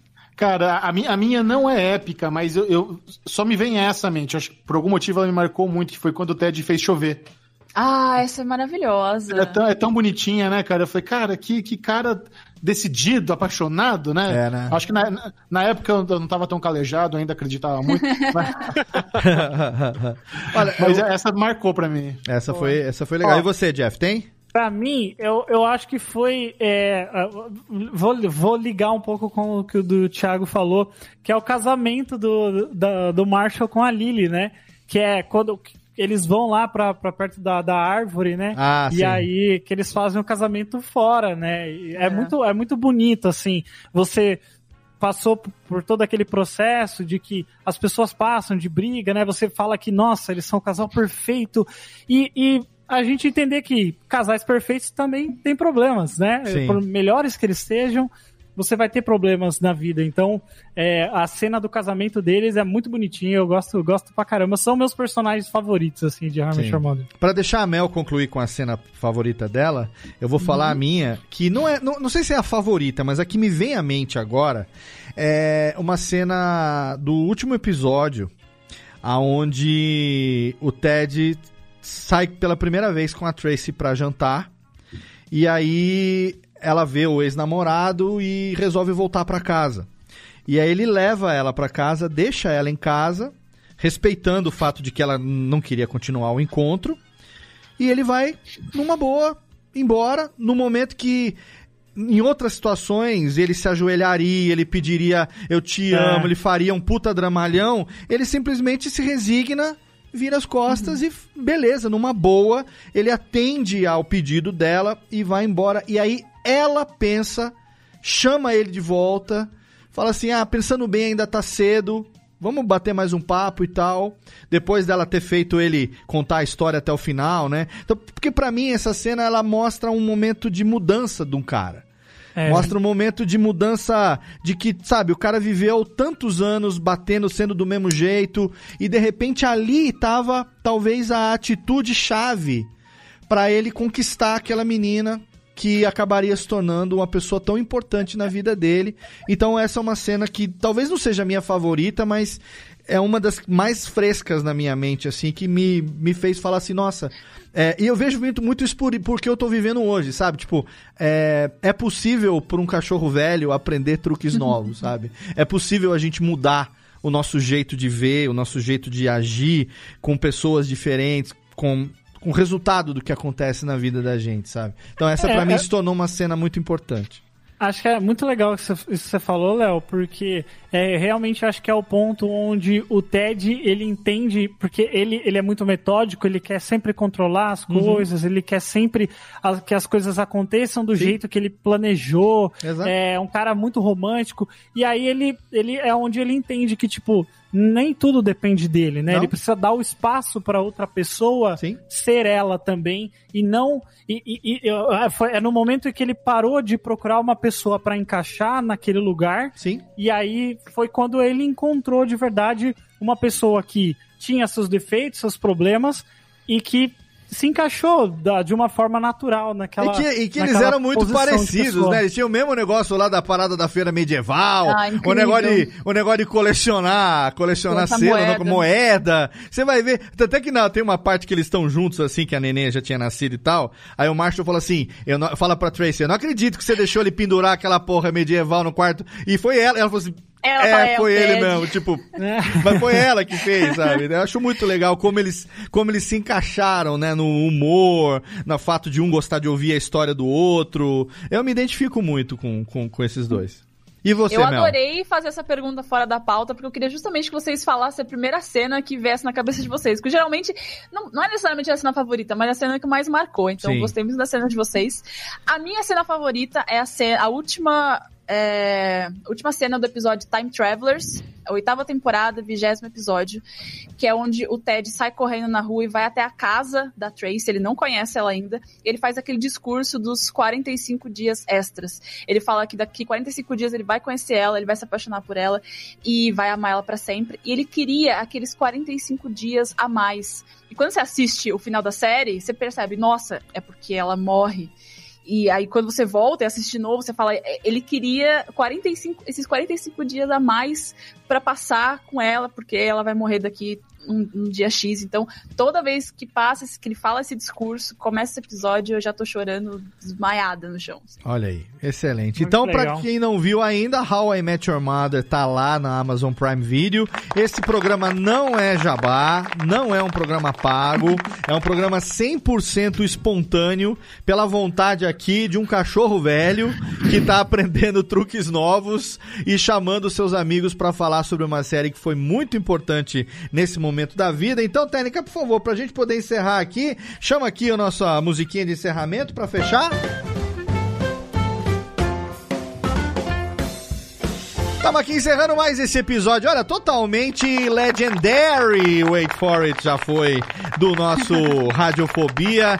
Eu não poderia encerrar sem agradecer demais a presença. Meu amigo Japa, obrigado, querido. Valeu, Léo. Obrigadão por tudo. Foi- Foi uma delícia falar disso daí. Agora eu vou colocar o meu pijama em forma de terno e vou dormir na minha cama com Boa. lençóis de seda. Excelente. Obrigado pra você também, querido Jeff aí de Sorocaba. Valeu, menino Chester. Muito obrigado, Léo. Foi demais participar desse programa. E lembre-se, pessoal, nada de bom acontece depois das duas da manhã. Ó, belo ensinamento Olha, também, hein? Eu, eu já, só cortando, eu já ouvi podcaster falando essa frase aí em podcast, falando que foi a mãe dele que falou isso. Olha aí. Estamos de olho aqui, vagabundo. Apropriação, estamos sabendo o que está acontecendo. Obrigado pela participação lá diretamente do Série Maníacos, do Derivados Cast. O Aê. meu querido amigo Michel Arouca. Valeu, Léo. Foi um prazer. Muito obrigado pelo convite. Mas eu não queria ir embora sem realizar um sonho, que é dar um high five virtual. Então, se a técnica tiver apostas aí, eu queria dar um high five com Boa. os ouvintes aqui do Rádio Vamos Opa, lá Mel, então, Mel. pera aí, atenção, todo mundo com a mãozinha aqui. Vamos lá, todo mundo aqui. 3, 2, 1. High five! Olha aí. Muito bom. E é bom que a gente tá junto, a gente gosta da série, então não é, é self five, né? É um high five Não. mesmo. Sai high five. Michel, obrigado. Eventualmente, que você quiser agora falar, link, mandar qualquer coisa além dos que já vão estar no post, cara, o espaço é todo seu.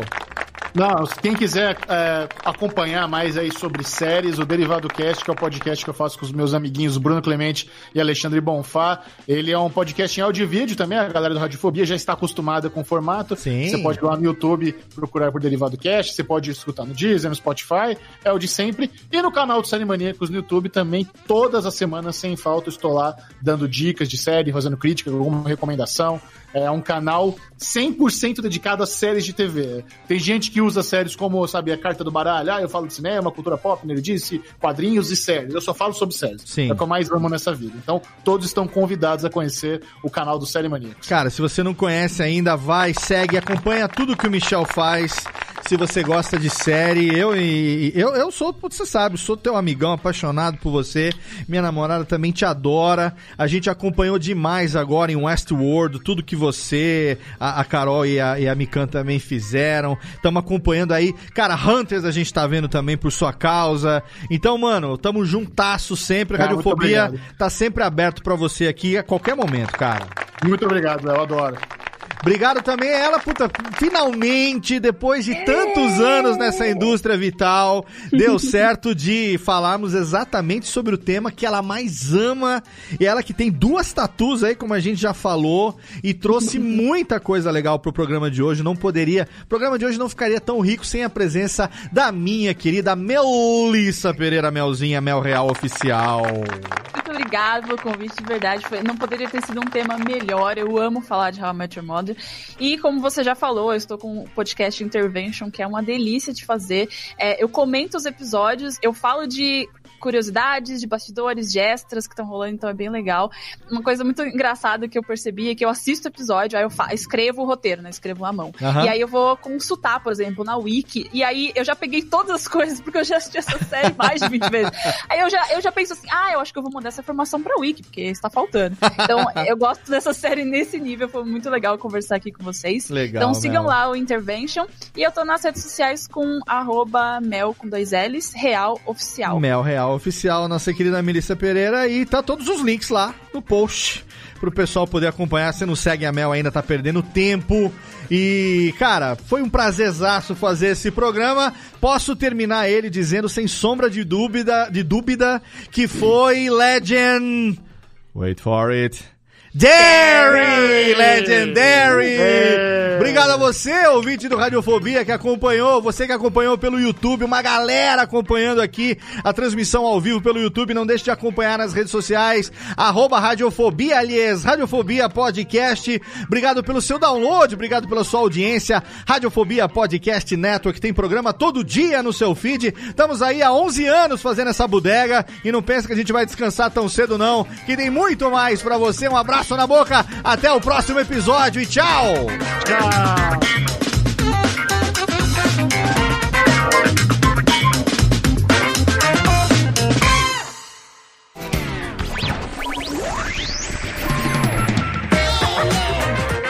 Este podcast foi publicado pela Radiofobia Podcast Network. Acesse radiofobia.com.br barra podcast para conhecer e ouvir todos os nossos programas ou assine no seu agregador de podcast preferido. Esperamos você no próximo episódio.